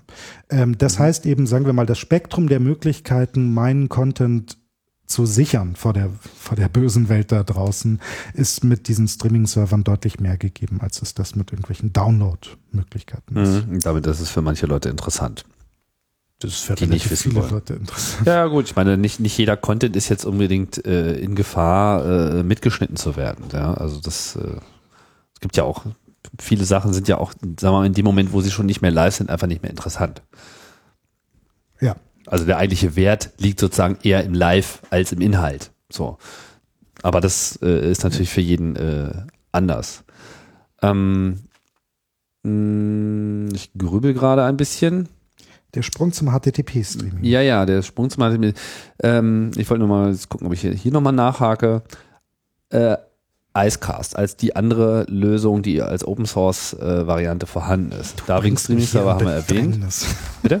Du bringst mich hier in Bedrängnis, sage ich. ich. Das ist meine Aufgabe ja, hier. so, dann leg mal los. ähm, nee, du, äh, ich weiß, du machst, machst glaube ich, nicht viel mit Icecast. Genau. Ne? Das ist nicht, ist nicht so dein Ding. Darum geht es immer auch erstmal gar nicht. Aber Icecast hat es ja äh, populär gemacht. Ähm, das, was man heute so unter MP3-Streaming zu verstehen, mhm. überhaupt populär zu machen. Also wenn heute irgendwie Streaming wirklich breitbandig eingesetzt wird, dann da. Und das ist eigentlich genau das, genau. wo eben auch diese ganzen komplexen RTP-Sachen ja überhaupt nicht rüberkommen. Eigentlich ist das ja ein Progressive Download Streaming. So, ne? Mhm. Eigentlich wird ja nichts anderes gemacht, als die MP3-Datei per HTTP zu übertragen. Mhm, Oder? Ja. Ich, ähm, ich glaube, dass Audio-Streaming nicht einfach nur ein Download ist. Ich glaube, dass auch dort ein Protokoll stattfindet, was, äh, was eine fortwährende Kommunikation zwischen Server. Also das ja klar, man kann sich ja jederzeit ein, äh, einklinken und kriegt halt ja. immer das, das Aktuelle. Aber im Wesentlichen ist ja da nichts anderes drin als ein MP3, so wie man aus, aus, der File, aus dem File lesen würde, kommt dann halt einfach über HTTP. Und ab dem Moment, wo man ihn anfordert, kriegt man halt das, was gerade aktuell ist. Mhm. Ähm, das ist ja, ja durch Icecast popularisiert worden. Das ist ja auch in, in iTunes eingebaut. Also mittlerweile irgendwie jeder jedes, jedes nennenswerte äh, Endgerät und jeder nennenswerte Medienplayer ist in der Lage, über HTTP MP3 zu empfangen. Und das mhm. reicht ja eigentlich auch schon vielen. So, also das ist ja, das hat ja im Prinzip diese ganze Internetradio-Geschichte äh, popularisiert. Wir verwenden das ja hier auch. Chaos Radio wird äh, immer gestreamt. Da hat sich hier auch ja, äh, sagen wir mal, aus dem Hörerkreis da eine eigene Initiative gebildet, kann man an dieser Stelle auch nochmal erwähnen. Äh, Xenim, das Xenim Streaming Network, die ja. im Prinzip da auch so eine Kaskade von Icecasts haben, die dann eben auch automatisch die Last verteilen, ja. was äh, ganz pfiffig gelöst ist. Das heißt, wenn sich da irgendwie 100 Leute connecten, dann werden die dann eben auf mehrere Server, die sich eben dynamisch da zur Verfügung gestellt haben, einfach round robin verteilt, sodass ja. das eben auch alles schon eine ganz gut handelbare Lösung ist. Also für Audio ist das eigentlich der, der günstigste Weg mhm. äh, und äh, die anderen Methoden, was weiß ich, Flash oder so weiter, ist ja eigentlich vollkommen unattraktiv. Richtig überlegen, was man tut, muss man eigentlich erst in dem Moment, wo eben das Bild dazukommt. Mhm. Jetzt hast du gesagt, Icecast unterstützt auch Octeora als Streaming-Variante. Äh, das heißt, macht da letzten Endes auch nichts anderes. Verwendet der dann aber dann auch RTP? Mhm.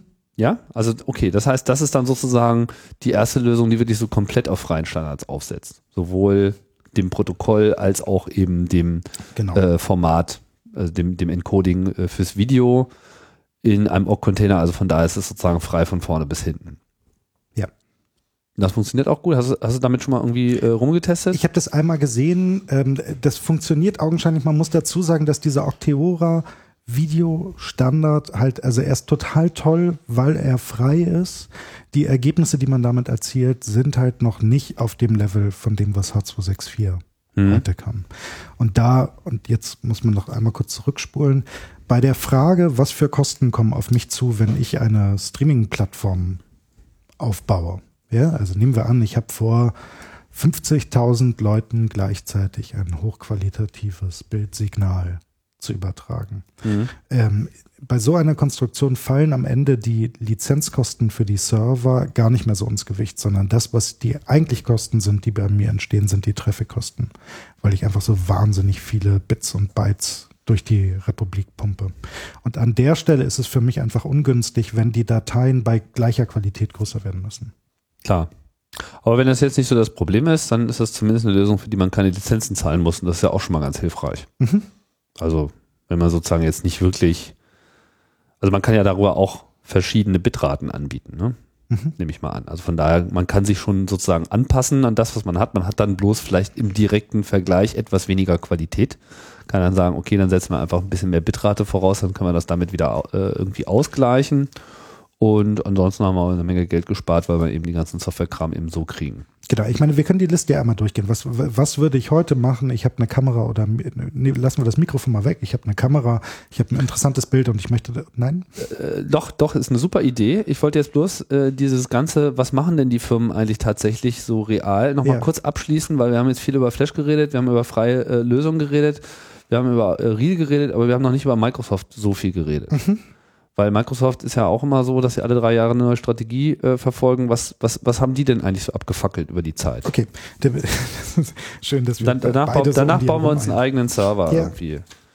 Also, Microsoft hat äh, einen sehr guten proprietären eigenen Video-Encoder geschrieben. Microsoft schafft es auch mit Windows Media seit Windows Media 9, glaube ich, äh, Videos in hoher Qualität sehr klein zu kriegen. Also ist das, was man als WMV WMV, kennt, genau. beziehungsweise was sie dann als VC1 Standard versucht haben, uns allen unterzujubeln, bis dann irgendwie die HD-DVD komplett über den Teich gegangen ist und jetzt redet da Gott sei Dank kein Mensch mehr drüber. Genau. Mhm. Ähm, es gibt dazu eine nicht quelloffene, aber dennoch umsonst Software, um mir diese Videos selber zu erstellen, wenn ich noch auf dem Laufenden bin. Der Windows Media mit dem Live-Encoder gibt es eins, wo man die Live-Signale. Wie von Microsoft. Ja, Quelloffen.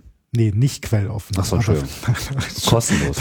Die Augen hättet ihr sehen sollen ja, ich weiß, ich, ne, ist ja nicht so, dass sie nicht, nicht äh, hier und da schon mal so ein paar Open Source Tools tatsächlich rausgetan haben. Ja. Ich habe, äh, mir fällt jetzt gerade nicht ein, was es war, deswegen wäre ich Ich jetzt nicht glaube, zu überrascht gewesen. Addition. Okay, wie auch immer. Auf Ja. jeden Fall. Genau, und es gibt dazu eben einen proprietären Streaming-Server, der Geld kostet. Ja. Mhm. So, der, von daher ist das gleiche Paket wie die anderen Sachen. Ich glaube, wir haben es nicht in dem Sinne aus bösem Willen gerade außen vor gehalten, sondern weil quasi das Geschäftsmodell das gleiche ist, was an anderer Stelle geschieht. Ich habe einen ähm, ich habe einen Videostandard, der eben auf Microsoft-PCs sehr gut funktioniert, der aber eben in der Welt sonst Probleme bereitet. Das muss man einfach ganz klar dazu sagen. Ja, ja. Ähm, und ich habe einen Streaming-Server, den ich für Geld lizenzieren kann. So, und meines Wissens, aber da bewege ich mich auf Glatteis, gibt es noch keinen Reverse-Engineerten, aber das, äh, da eier ich. Es würde mich nicht wundern, einen zu finden. Mhm. Ja, MMS ist ja nun, äh, also als Protokoll, dann eben auch WMV als Übertragung ist ja äh, leider sehr verbreitet, äh, insbesondere hier in unserer öffentlich-rechtlichen äh, Landschaft, nicht wahr? Wenn man sich diese ganzen Mediatheken von ZDF und so weiter anschaut, die haben dann zwar auch so verschiedene Möglichkeiten, ich bin jetzt im Einzelnen nicht so ganz äh, darüber informiert, was die alles machen, aber sie machen mittlerweile auch Flash und sie machen eben aber auch immer MMS. Warum auch immer, vielleicht performt es besser auf Windows, kann ich mir durchaus vorstellen, weil dieses Flash ist ja eigentlich äh, furchtbar langsam.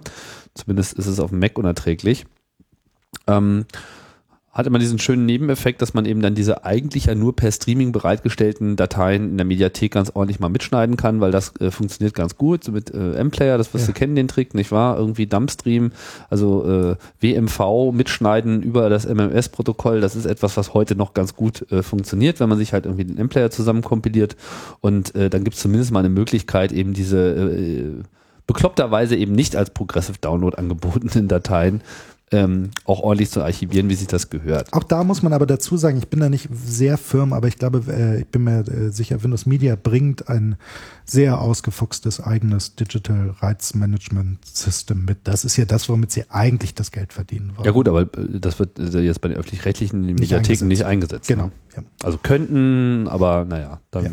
gut. Genau. Dazu muss man ja auch sagen, dass die öffentlich-rechtlichen in irgendeiner Art und Weise ja einen gebührenfinanzierten Auftrag haben, ihr Material auch frei zur Verfügung zu stellen. Also das heißt, die, die Frage, ob äh, diese Filme denn nun mit DRM versehen so viel Sinn machen würden, äh, muss man natürlich auch nochmal stellen.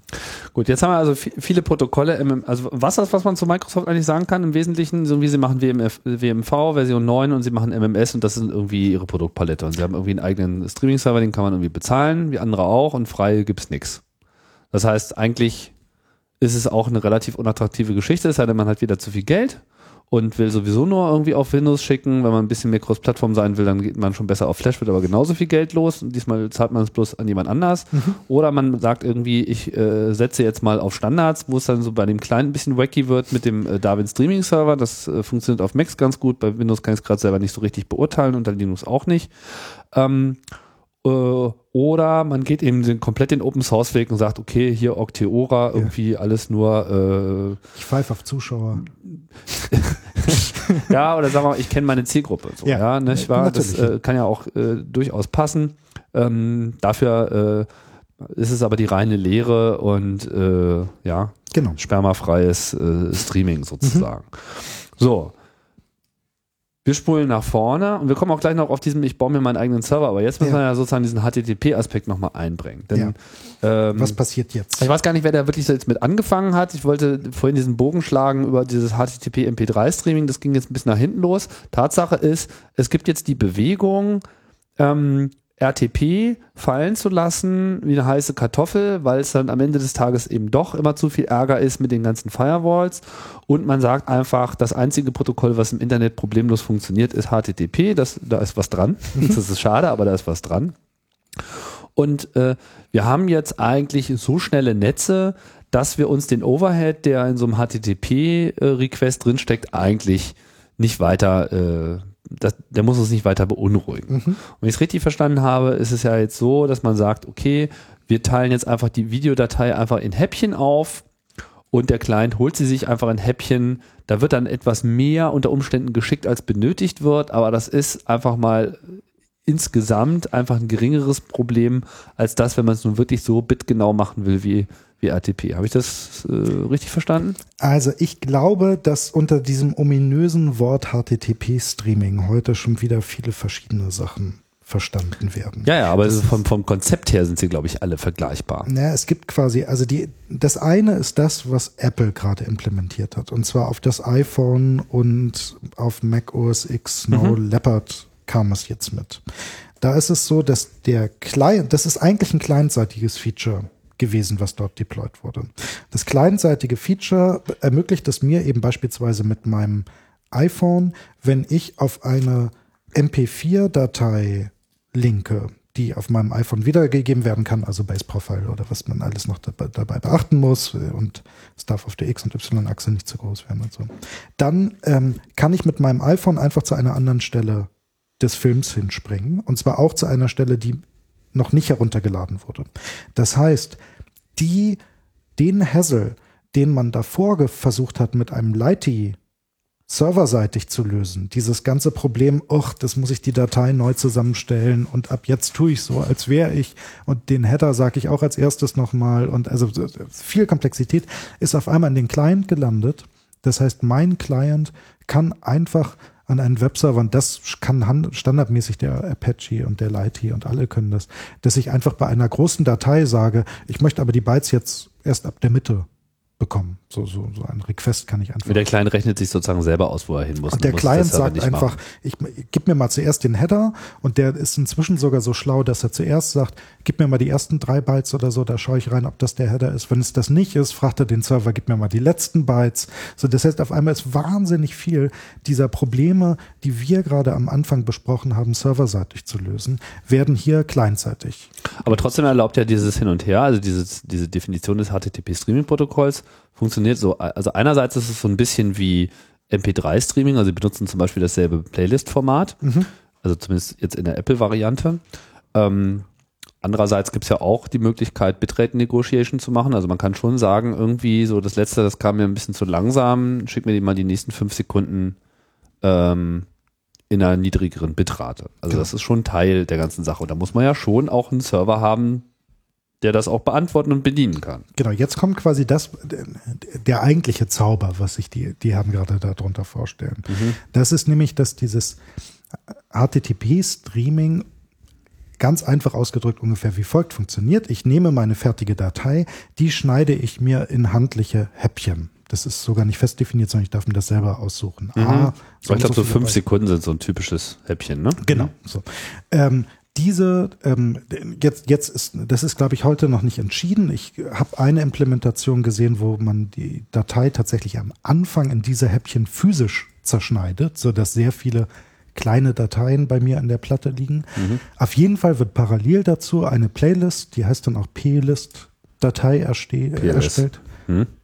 Ich glaube, sie heißt P-List oder vielleicht gibt es beide Implementationen. Aber ich habe sozusagen, ich habe eine gefunden, wo am Ende tatsächlich Punkt P-List stand. Achso, das ist wahrscheinlich beim Darwin Streaming Server bei, bei Apple werden ja immer solche Konfigurationsdateien in Plist abgespeichert. Ach, super. So, auf jeden Fall steht in dieser Datei nichts anderes drin als ein Index dieser vielen hundert Schnipsel, die ich davor erzeugt habe. So. Ähm, und ab dann kann man sich ja ungefähr vorstellen, wie die Kommunikation zwischen Client und Server funktioniert. Das heißt, der Client merkt, ah, das sind fünf Sekunden Häppchen, dann nehme ich mal die ersten beiden und wenn ich den ersten abgefeuert habe, frage ich mal nach dem dritten. Das heißt, ich kann immer in dieser Playlist nachschauen, wo bin ich gerade, was ist das nächste, was ich brauche. Das heißt, die Playlist ist eher so, eine- so eine Art Menü von irgendwie äh, Dateischnipseln, wo sich dann der Client das passende aussuchen kann. genau. Mhm. So. Ähm, Das heißt, das Wunder liegt äh, eher da drin, diese, diese, diese Playlist-Datei zu generieren. Ja, wobei Und auch die dafür, Videoschnipsel, genau, ne? also die, als ich das gelesen hatte, hatte ich das Gefühl, also selbst wenn es ein Tool gibt, was das für mich automatisiert macht, möchte ich eigentlich nirgendwo auf meinem Server Ordner drin haben, wo tausende von fünf Sekunden Schnipsel mit UU-IDs oder so. Das ist irgendwie, ist das, das fühlt sich erstmal nicht toll an. So.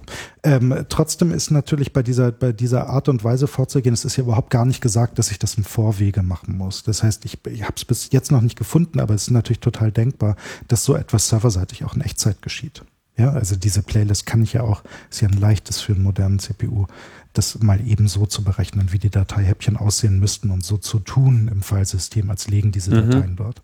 Ähm, also da ist, glaube ich, das letzte Wort noch nicht gesprochen, wie dieser Standard. Aber ich glaube, die eigentliche Idee ist, dass wenn man diese Schnippchen, diese Schnitzelmethode, Schnippchen, Schnippchen, Schnäppchenmethode nimmt, kann ich jeden Server verwenden. Genau, das heißt, ich brauche überhaupt gar keinen speziellen Streaming-Server mehr, sondern ich brauche eigentlich nur einmal eine Software, die mir alles so aufbereitet, dass ich jeden beliebigen normalen Apache nehmen kann und dann kommt einfach dieser Client, also der im iPhone eingebaut ist und auch bei macOS 10 eingebaut ist und der vielleicht auch jetzt, äh, keine Ahnung, ob der noch anderes Deployment erfahren wird, äh, das wird sich zeigen. So, und der greift dann halt einfach erstmal auf diese PLS-Datei zu, also die Playlist kriegt irgendwie quasi das Menü, die liegt da auch einfach nur so stumm rum. Ja. Also für fertige Videos ist das ja alles kein Problem. Und dann selektiert er sich eben äh, die Häppchen, die er eben haben will und gut ist. So, das heißt, komplett ohne Streaming-Server kann ich beliebig viele Clients bedienen. Also ich habe da keine Lizenzsperre oder so mit irgendwie mehr als zehn äh, schauen dir zu, jetzt musst Ja. du wieder Geld überweisen. Das ist ja genau das, was man unter, äh, also nicht nur das, aber auch das will man auf jeden Fall vermeiden. Ähm, und wenn man halt einen spezialisierten Server hat, der zwar HTTP-Streaming macht, aber eben auch genau weiß, was er tut, dann braucht man unter Umständen die Dateien nicht vorher aufzubereiten, wie du gerade meintest, beziehungsweise kann auch Live-Bilder senden. Genau. So. Das gibt es auch schon als Implementation, wie man quasi Livestreams über HTTP-Streaming nach außen tut. Wir haben das selber bei dieser Bundesradio-Sendung noch mit so einer Ugly-Beta gemacht, aber auch da gab es Auch von diesem Wowser, ne, oder? Mhm. Genau. Ähm, auf dem äh, iPhone eben über einen HTTP-Stream Port 80 einfach ein, ein Live-Signal des, des Videobildes zu bekommen. Genau. Apple war ja nicht, war ja nicht die ersten. Ich glaube, die ersten, die sowas gemacht haben, waren Microsoft tatsächlich. Die haben schon vor äh, ein, zwei Jahren oder so schon auch mal versucht, so eine ähnliche Spezifikation zu machen. Allerdings war da, glaube ich, noch irgendwie nur mit, halt nur mit Windows Media und lalala, halt so die übliche Wollte Beschränkung, ne? Wollte dann äh, keiner haben. Ähm, jetzt habe ich gehört, hast du, glaube ich, auch gehört, dass Adobe auch wieder sowas ähnliches ansteuert. Genau. Die Frage, ob die da jetzt auf den Apple-Weg einschwenken oder nicht. Also Adobe hat äh, zwei interessante Sachen angekündigt. Das war, glaube ich, in der gleichen Pressemitteilung. Das erste war, dass sie den Flash Player 10 soll deren jetzige Flash Lite Version ersetzen und endlich auf die mobilen Geräte kommen mit H264 Unterstützung und allem ja, Sie haben versprochen, dass er jetzt auch mal schnell läuft. Mhm. Zeitwurz. Ja, genau. ich glaube es bloß noch nicht. Ähm, und das Zweite, was Sie dabei ominös in so einem Nebensatz angekündigt haben, ist, dass der auch HTTP-Streaming dann unterstützen mhm. würde. Wobei nicht klar, also das ist ja so ein tolles Wort. Ich glaube, es weiß noch keiner. Äh, meines Erachtens gibt es noch keine Tech-Spec von was Adobe da vorhat zu unterstützen, sondern sie haben einfach mal so ein Buzzword in die, in die Welt hinausgeworfen. Dass sie das ich vermute mal, dass sie sich gar nicht erlauben können, dann nicht mit dem iPhone kompatibel zu sein. Weil das, sonst ja. haben sie ja irgendwie keinen Weg. Und ich meine, wenn ihr Business in, in dem Bereich im Wesentlichen das Verkaufen von Streaming-Servern ist, dann kann ihnen der Client ja dann auch irgendwann ein bisschen egal sein, wenn sie nun auch beim Dateiformat äh, damit reingegangen sind. Das heißt, es kann sein, dass sich da tatsächlich ein, ein, ein neuer Standard abzeichnet, der tatsächlich Verbreitung findet. Wie schätzt du das ein? Also, ich, ich bin da, sagen wir mal, noch etwas verhalten. Ich sehe im Moment relativ viele Nachteile davon, ähm, die ich, ich verstehe den Grundgedanken zu sagen, wir müssen hier mal auf offene Standards setzen. Und ich verstehe auch den Grundgedanken zu sagen, das kann doch nicht sein. Heute sind dieses multimediale Internet ist sowas, das ist ja allgemeingut einfach geworden. Das ist wichtig, dass das Internet für jeden da draußen nicht nur aus Bleiwüsten besteht, sondern dass es mit Bild und Ton angereichert ist. Also sind diese Streaming-Server einfach immanent wichtig geworden. So deshalb ist es wichtig, dass es freie Implementationen davon gibt, die für jedermann zugänglich sind. Das ist die eine Seite. Die zweite Seite ist, und das ist ja die Ecke, aus der ich so herkomme, jetzt werfen wir mal 100.000 Euro gegen eine Serverinfrastruktur und gucken mal, was hinten dabei herauskommt. So und da ist mir noch nicht ganz klar. Also das eine Problem ist, ich habe auf einmal einen Webserver, wo ja, es stimmt, ich kann jeden normalen Webserver dafür verwenden.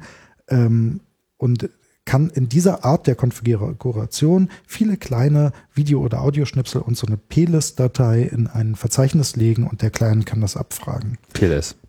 PLS-Datei. Steht wahrscheinlich für Please. Please, please read me first. please read me first. Please give me video. Ähm, ja. Das zweite, was dabei natürlich entsteht, ist, dieser Server wird im Gegensatz zu davor mit wahnsinnig vielen Requests bombardiert werden weil die Clients alle fünf Sekunden und fünf Sekunden Häppchen sind ja schon relativ lang. Äh, vielleicht wird man äh, wegen des Ansprechverhaltens sogar zu noch kürzeren äh, Schnipsel übergehen. Ja, ähm, das heißt einfach der Client macht viele viele Requests auf diesen Webserver, was sie im Zweifelsfall auch früher in die Knie zwingen wird. Oder es ist auf jeden Fall ein Problem des Lastmanagements, wie die Webserver mit diesen vielen vielen äh, Requests umgehen. Das nächste Problem, was ich heute noch nicht wirklich gelöst sehe, ist, dass man praktisch alle Statistiktools, die man davor klassischerweise bei Webservern so verwendet hat, danach eigentlich in die Tonne treten kann. Weil da liegen irgendwelche komisch benannten kleinen Schnipseldateien bei mir rum, auf die werden wahnsinnig viele Requests gefeuert. Und es ist jetzt. Ja, gut, aber ich meine, ich meine, mal ehrlich, ich meine, wenn ich jetzt, äh, ne, wenn wir mal von einer Stunde äh, Video ausgehen und wir, wir schnipseln die jetzt mal in, äh, bleiben wir mal bei dem Beispiel, fünf Sekunden äh, Häppchen. So, was haben wir da? Da haben wir irgendwie 800? Äh, 60 äh, Minuten mal 60 Sekunden, so durch fünf, 720. Ja. So. Ich meine, 720 HTTP-Requests über eine Stunde verteilt, ist ja jetzt nicht so viel. Nee, pro User, aber ja. Ja, gut, pro User, aber auch wenn ich das irgendwie mal 100 nehme, also es ist jetzt nicht irgendwie außerhalb von, ne? Mhm. so andererseits weiß ich ja dann sozusagen auch, welche Häppchen geladen wurden. Das ist ja dann durchaus einfach auch zuzuordnen, weil ja jede URL eindeutig genau sagt, in welcher Bitrate welcher Teil des Films wann, wo, von welchem User, mhm. lalala, IP-Adresse. Also die mag es vielleicht noch nicht geben, die Tools, aber ich, äh, auf der anderen Seite ist, es relativ genau. einfach, dann aus dem normalen Apache-Log-File so eine Statistik auch zusammenzubauen. Wahrscheinlich sogar noch einfacher, als das jetzt bei RTP möglich das ist. Ist tatsächlich auch ein Drama. Genau, ja, das, das, ist nämlich auch ein Drama. Also da wäre ich jetzt nicht so skeptisch, auch wenn ich äh, natürlich generell verstehe, dass du da skeptisch bist, weil das ist definitiv ein Bereich, wo es in den letzten 15 Jahren sehr angemessen gewesen ist, äh, immer skeptisch zu bleiben. Und das letzte Problem tatsächlich auch, um das nochmal zu sagen, ist, dass diese Header-Informationen und diese PLS-Datei, also diese Playlist ist ja auch letztendlich eine Header-Information, wenn man mal so tun Ja. will, ein, ein TOC, ein So eine Index, Meta, genau. So, genau. Mhm. Ähm, dass diese bei großen Dateien sehr groß werden. Ja, also das heißt, wenn ich, heute leben wir ja noch in so einer Welt, wo das You- Durchschnitts-YouTube-Video ist, glaube ich, irgendwie so drei Minuten irgendwas lang. So, das sind alles Sachen, wo ich sage, okay, ähm, das heißt, die Gesamtdatei ist zweistellig Megabyte, 20, 30, was auch immer, Megabyte groß. Davon macht der Header halt mehr oder minder einen Witz aus. Ja, ähm, wir kommen heute in so Regionen, wo man sagt, eine ne, ne halbe Stunde oder eine ne Stunde gut kodiertes H264-Video, da hat man auf einmal drei, vier, 500 Kilobyte Header-Informationen, die man mit sich herumschleppt. Das heißt, in diesem Streaming-Kontext, wenn auf einmal gesagt wird, okay, du musst dir halt zuerst den Header herunterladen, bevor du das erste Videobyte wiedergeben kannst, ja, ähm, bin ich auf einmal in so einer Problematik drin. Ich brauche ein halbes Megabyte Informationen, bevor ich sinnvoll das, äh, den ersten Schnipsel wiedergeben kann. Und ich habe das halt in so der ersten iPhone-Implementation gesehen, wo genau das das Problem ist. Ich habe eben sehr lange Dateien, ähm, die kann ich in hoher Qualität und toll senden. Das funktioniert super, aber bei langen Dateien habe ich das Problem, Time to First Frame, das ich sehe, ist einfach sehr lang. Also weil doch 300 Kilobyte runterladen, das dauert dann halt doch ein bisschen. So. Ähm, Ja gut, aber ich meine, das Video, was dann später kommt, ist ja noch nicht klein. Es fängt vielleicht spät an, aber es geht immerhin los. genau, es geht immerhin auch los. schon mal was. G- Genau, aber Okay. dann, ja, ich verstehe dann, ich verstehe deinen Einwand. Genau, Ja, die, die. Frage ist ja zurückgespult. Also die HTTP-Streaming scheint ja ein Ansatz zu sein, wie Otto Normalbürger sehr einfach auf seiner handelsüblichen Webserver-Infrastruktur Videos ausliefern kann Als Streams. als Streams. Ähm, wobei eben er auf seinem Apache oder Lighty oder was auch immer er da hat, die Livestreaming-Lösung sicherlich mal in den nächsten Jahren noch nicht einfach so implementiert haben wird, sondern er kann eben On-Demand-Videos, nachdem er sie speziell behandelt hat, ausliefern. Und da ist natürlich aus heutiger Sicht die Frage, was ist der Otto-Normal-Bürger-Benefit dieses Vorgehens im Gegensatz zu so einer Lighty-Vorgehen, wie es heute herrscht, dem, was YouTube macht und KKG.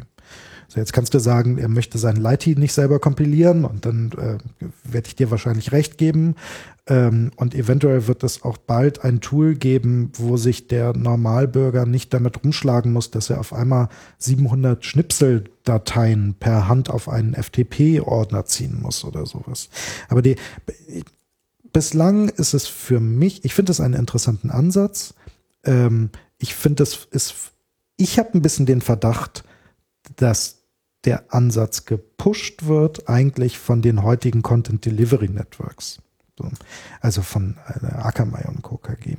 Weil die tatsächlich in so einer Problemsituation sind. Die haben ja quasi weltweit wahnwitzig viele Server rumstehen, die quasi darauf gebaut, aufgebauen, statischen Content irgendwie an ihre Edge Locations zu cachen. Das heißt, die haben irgendwo in der Mitte, in der Mitte Burgen stehen, wo sehr viel Content rumliegt. Und um diese Burgen drumherum bauen sie sich hunderte kleine Edge-Server. Und wenn ich eben meine Anfrage von gib mir diese Datei, gib mir die Startseite einer großen deutschen Homepage stelle, ist die Wahrscheinlichkeit sehr hoch, dass ich auf so ein Content Delivery Network treffe, was mir diese Datei an einem Server bei mir um die Ecke cached. So, diese Infrastruktur besteht seit den 90ern, da sind, wenn nicht mal sogar Milliarden reingeflossen. Und fließen auch immer noch weiter. Und siehe interessanter da, diese Infrastruktur ist quasi perfekt dafür geschaffen, diese, ähm, dieses neue HTTP-Streaming auszuliefern. Mhm. Ähm, Also alles, was nicht live ist, kann sozusagen wunderbar gecached werden. Genau. So, das heißt, auf einmal funktionieren diese ganzen Mechanismen, die davor, die, hatten ein echtes Rechtfertigungsproblem, weil die praktisch die Welt zugemüllt haben mit Proxys. Ja? Die haben sozusagen äh, das Internet kaputt gemacht, weil sie an jeder Ecke einen Proxy geworfen haben. Und auf einmal kommt das Echtzeit-Internet um die Ecke. Kommt, ja, kommt Twitter, bla bla bla, Streaming und dieser ganze Mist.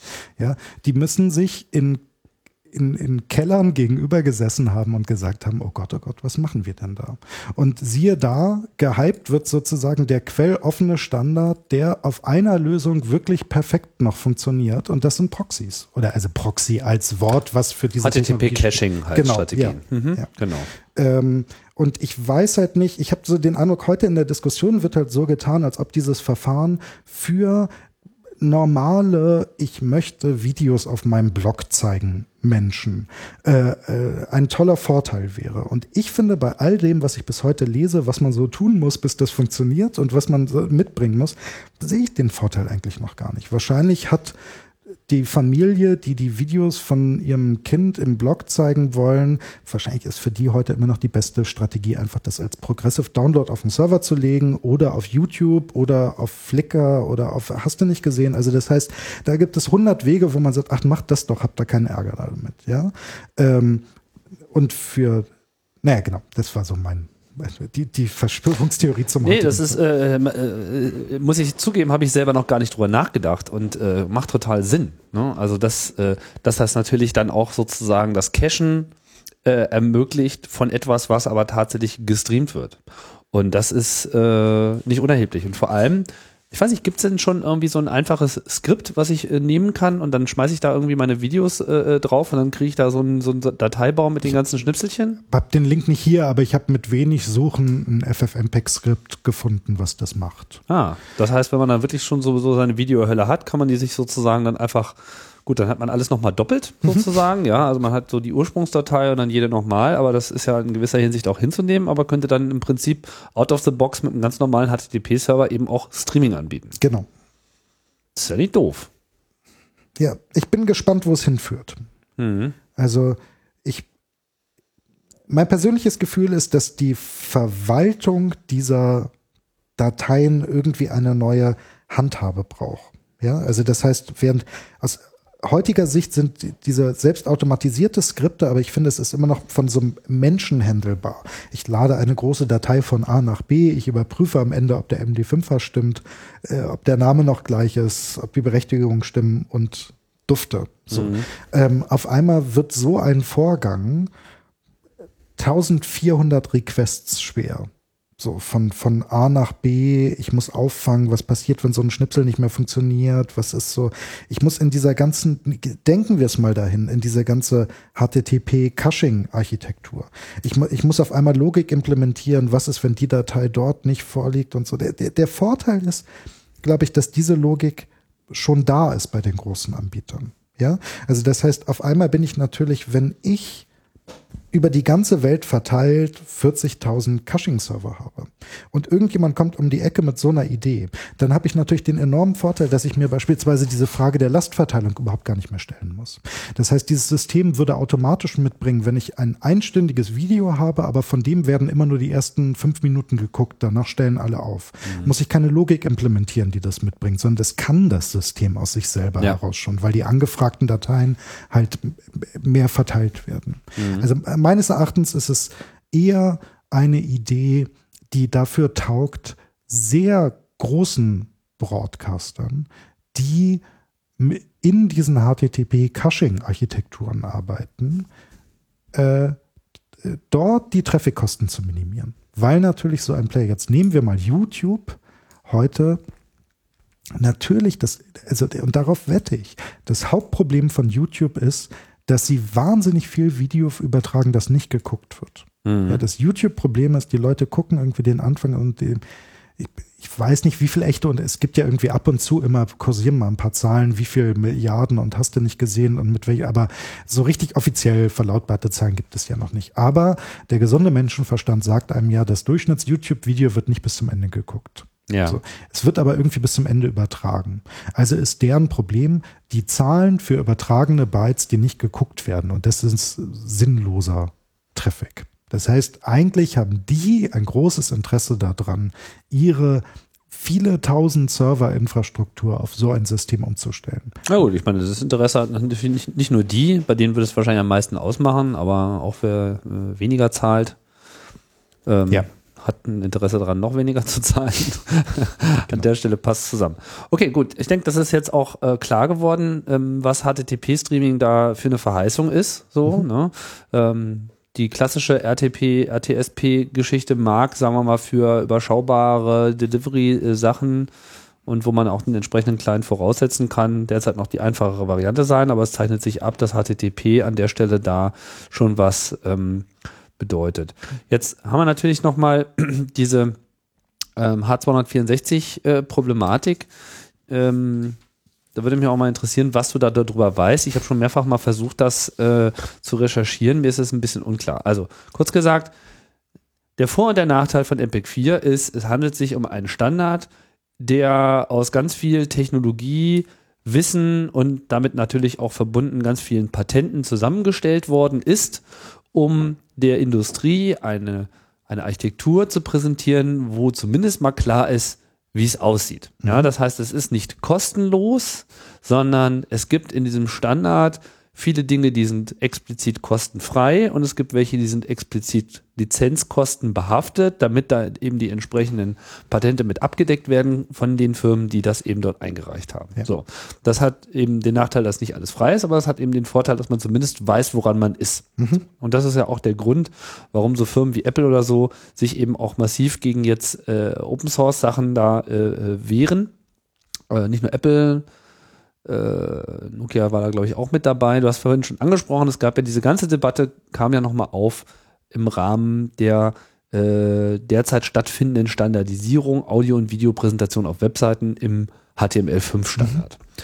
Da gibt es ja jetzt ein Audio- und ein Videotech und es wurde viel darüber diskutiert, inwieweit man denn definieren sollte, was denn nun dann hinter dann da auch ist. Also mhm. ob man sozusagen auch auf die Inhalte kommt und nicht nur darauf, wie man darauf verweist.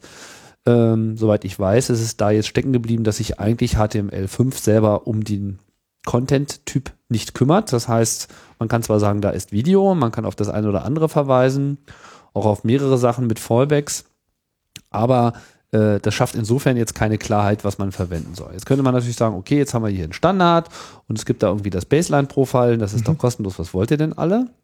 Aber ganz einfach ist es nicht, sondern es gibt Klauseln in diesem ganzen MPEG 4 Lizenzkram, die jetzt auch gerade im Jahre 2010 nochmal eine neue Schärfe annehmen. Also da ändert sich sozusagen was, was vorher äh, so war. Und was ich weiß, hat es explizit mit Streaming zu tun und eben mit wie vielen Leuten man da irgendwas delivert. Genau. Also was ist, steckt dahinter? Ich bin wirklich kein Jurist, aber es läuft ungefähr auf Folgendes hinaus. Es gibt ein Softwarepatent auf diese Art der Videokompression auf MPEG 4 H264 eben. Ähm, die ist in den USA, wie ich glaube, äh, unstrittig gültig. Und ähm, es gibt einfach Lizenzbedingungen, die mit der Verwendung dieses Videocodecs einhergehen. Die kann man sich auf deren Seite anschauen. Das läuft irgendwie, ich glaube, für Non-Profit oder für private Zwecke. Also mit so deren so Seite meinst du jetzt diese MPEG 4 Licenses, genau. diese LA, diese Licenses Agreement äh, Genau, das, es, es, gibt eine Seite des MPEG 4 Konsortiums, da stecken viele Firmen mit drin mhm. ähm, und dort sind Lizenzbedingungen mit, mit aufgelistet. Mhm. So. Und ähm, es läuft ungefähr auf Folgendes hinaus. Also das, ähm, es liest sich heute, finde ich, immer noch so, dass sie eigentlich das Geld verdienen wollen mit Leuten, die den Codec in ihrer Hardware implementieren. Also das heißt, wenn ich heute einen DVD, Blu-ray, hast du nicht gesehen, Player baue, in dem ein Chip drin steckt, der MPEG 4 dekodiert, dann wollen sie von denen ein Euro pro Gerät oder irgendwie. Also das ist da aufgelistet. Ich, ich habe es mir nie genau durchgelesen, weil ich nie vorhatte, DVD-Player zu bauen. Aber da war klar, wenn man das da einbauen will, dann äh, muss man Geld dafür bezahlen. Es, sie verlangen aber eben auch Geld für die Verbreitung und die Codierung von Filmen. So, und zwar ab einer bestimmten Zuschauerzahl und ab einer bestimmten kommerziellen Nutzung oder so. Ich habe die Klausel nicht im Kopf. Und das alles macht es sehr kompliziert, sagen wir mal, kleinere kommerzielle Ideen auf H264 zu haben. Ich weiß aber, dass das in Europa und in Deutschland mindestens mal umstritten ist, ob diese Softwarepatente hier auch gelten. Mhm. Also ich glaube, dass, und das ist so der Moment, wo man einen guten Anwalt konsultieren sollte, aber ich, ähm, ich, ich glaube, dass die moderne Lesart ungefähr wie folgt ist wenn man das in den USA tut, sollte man sich schleunigst daran halten. Äh, wenn man das nur in Deutschland tut, kann man zumindest einmal darüber nachdenken, ob dieses Softwarepatent hier gültig ist. Dann müsste man sich, glaube ich, einfach einmal informieren. Das ist jetzt der richtige Moment für einen Juristen. Trotzdem, selbst wenn man diesen Weg gehen will, hat man auf einmal dann natürlich dieses, äh, diesen Krähenfuß des äh, Geo-IP-Loggens Leuten aus den USA nicht zulassen, die Videos hier zu sehen ähm, an der Hacke. Mhm. Also diese erste Lizenzphase läuft bis Ende 2010. Das mhm. heißt, die eigentliche Veränderung kommt sozusagen dann ab 2011. Sind also jetzt noch ein, äh, ist noch ein paar Monate hin, sozusagen, wenn man das jetzt hier äh, zeitnah auch hm, hört, was wir jetzt hier gerade äh, machen. Ich versuche hier gerade nochmal parallel ein bisschen Klarheit zu bekommen. Ich weiß aber auch, dass das umstritten ist. Also es gibt da äh, auch noch richtig Kampf. Ähm, unter anderem habe ich gehört, äh, ist wohl auch Apple da ganz weit vorne, äh, die MPEG 4 Konsortien davon abzuhalten, das durchzufechten, weil sie da einfach einen Back Backlash sehen für das ganze Projekt. Ja. Kann ja auch sehr gut sein. Ich kann mir das sehr gut vorstellen. Also ist ja auch so, selbst wenn man nicht davon betroffen ist, also allein so dieses Damoklesschwert mit, du machst jetzt irgend so ein Business und irgendwann kostet allein das Anbieten sozusagen Geld, ja, also deine Tät dein Erfolg sozusagen führt irgendwann dazu, dass du äh, Misserfolg hast, weil du einfach Leute ausbezahlen musst, die damit eigentlich gar nichts zu tun haben. Ja. Und das alles nur, weil du halt eben, also nur in Anführungsstrichen, deren äh, sogenanntes Intellectual Property nutzt. Ne? Ja. Ich meine, das ist äh, einfach extrem schwieriger Bereich. Ich denke, also ich habe so ein bisschen den Eindruck, da, da ist das äh, Gefecht noch nicht ganz ausgefochten, ja, das wird sich noch zeigen, muss man aber auf jeden Fall im Blick behalten. Insbesondere äh, dahingehend, dass natürlich die Open Source Szene, die Free Software Szene im Besonderen, ähm, ja, mit Theora zumindest eine Alternative noch in der Hand hält mhm. und äh, über Firefox ja auch äh, entsprechende Unterstützung erfährt. Also ein Firefox kann sozusagen jetzt in den neuesten Versionen sowohl HTML5 und bringt aber auch gleich diese Videoabspielfähigkeit für äh, Octeora mit genau. sich. Jetzt kann man es ja vielleicht noch einmal kurz erklären, was da gerade geschieht mit diesem HTML5. Also ja. der, der Witz ist, dass natürlich diese hoch, also die, diese Player, die in den letzten Jahren ausgeliefert wurden, also der Windows Media Player, der Flash Player, der Real Player, der QuickTime Player, jetzt habe ich bestimmt noch ein paar vergessen, aber so all diese die standardisierten Player können ja nicht nur Ton und Bild wiedergeben, sondern die bringen ja eine Hölle an Funktionalitäten mit, was die alles noch implementiert haben und ähm, die, die, die, meisten davon können sogar am Ende noch Webseiten darstellen. Ja, also gerade der Flash Player ist ja heute dafür da, dass der alles kann, außer Videos wiedergeben noch so. Und jetzt gibt es diesen intelligenten Ansatz zu sagen, Moment mal, es gibt den HTML-Standard, der kann Standard immanent heute zum Beispiel schon Bilder äh, äh, JPEGs, äh, GIF-Bilder, die meisten eben auch PMG, nur Microsoft hat sich in irgendeiner Version da einmal quergelegt, aber ähm, äh, in Webseiten einbinden, das gehört zu diesem Standard mit dazu. Videos und Audio-Files, aber auf jeden Fall Video-Files sind komplett ähm, aus diesem Standard rausgehalten worden. Das heißt, wenn ich ein Video auf einer Webseite wiedergeben will, dann schreibe ich im Code der Webseite nicht einfach nur hier Video, sondern ich muss sehr kompliziert sagen, öffne an dieser Stelle der Webseite eine andere Software außer meinem Browser, also zum Beispiel den Flash Player oder den Windows Muss man derzeit machen. Muss man derzeit machen. Ähm, und gebe dieser anderen Software folgende Parameter mit, nämlich öffne das Video anstelle Hüsseldüssel an Position und so weiter und mhm. so fort. So. Und jetzt kommt eben HTML5, quasi der, der Nachfolger und HTML5 soll oder enthält ähm, einen Videotag. Das heißt, es bringt die Möglichkeit mit, Videos so in Webseiten einzubauen, wie ich heute Bilder in Webseiten einbaue, ohne dass ich noch eine andere Software außer dem Browser dabei ansprechen muss. Und ähm, das bringt eben erstmal diesen enormen Vorteil mit, dass ich einfach in meinem HTML-Programm oder wie auch immer Videos einbinden kann, ohne mir Sorgen über viele andere Sachen zu machen. Ähm, und jetzt ist aber das Drama gleich am Anfang geschehen, nämlich in diesem äh, großen äh, HTML5 Gedankenwolke, wo die Browserproduzenten selber zusammensitzen, haben sich eben sie nicht, nicht einigen können, sondern wir haben heute wieder das Kauderwelsch. Safari in der ersten Implementation unterstützt eben H264. Firefox unterstützt eben nur Octheora, weil sie sagen, diese H264-Nummer, das eiert, da haben wir Schiss äh, mit, deshalb machen wir nur was anderes. Der Internet Explorer. Chrome macht beides, ne? Und Internet Explorer macht gar nichts. Inter genau. das, danke sehr. So, genau, das ist die Liste. So, ja. Chrome macht beides, Internet Explorer macht gar nichts. Oder ich weiß nicht, ob sie WMV schon machen oder nicht. Also es wäre ihnen zuzumuten. Aber ähm, wie auch immer. Ja. Also das ist auf jeden Fall ja, das, das große Drama heute. Wiederum für den für die Firma, die heute Broadcaster ist und sagt, Mensch, ich habe doch Lust, eine zukunftsfähige, wie auch immer, Lösung mit meinem Stock. Bei mir im Keller stehen 5000 Kassetten, da sind tolle Filme drauf. Die möchte ich der Welt zeigen. Ähm, für die ist natürlich gerade eine Blase zerplatzt, weil es heißt, wenn ich mich an diesen tollen Standard halten möchte, bedeutet es eben nicht nur, dass ich wie heute eh schon üblich die fünf Versionen in verschiedenen Qualitätsstufen und dann auch noch iPod, iPhone und hast du nicht gesehen, iTunes, Apple, also jetzt nenne ich nur Äpfel, ich, du merkst, ich habe irgendwie dann doch neun.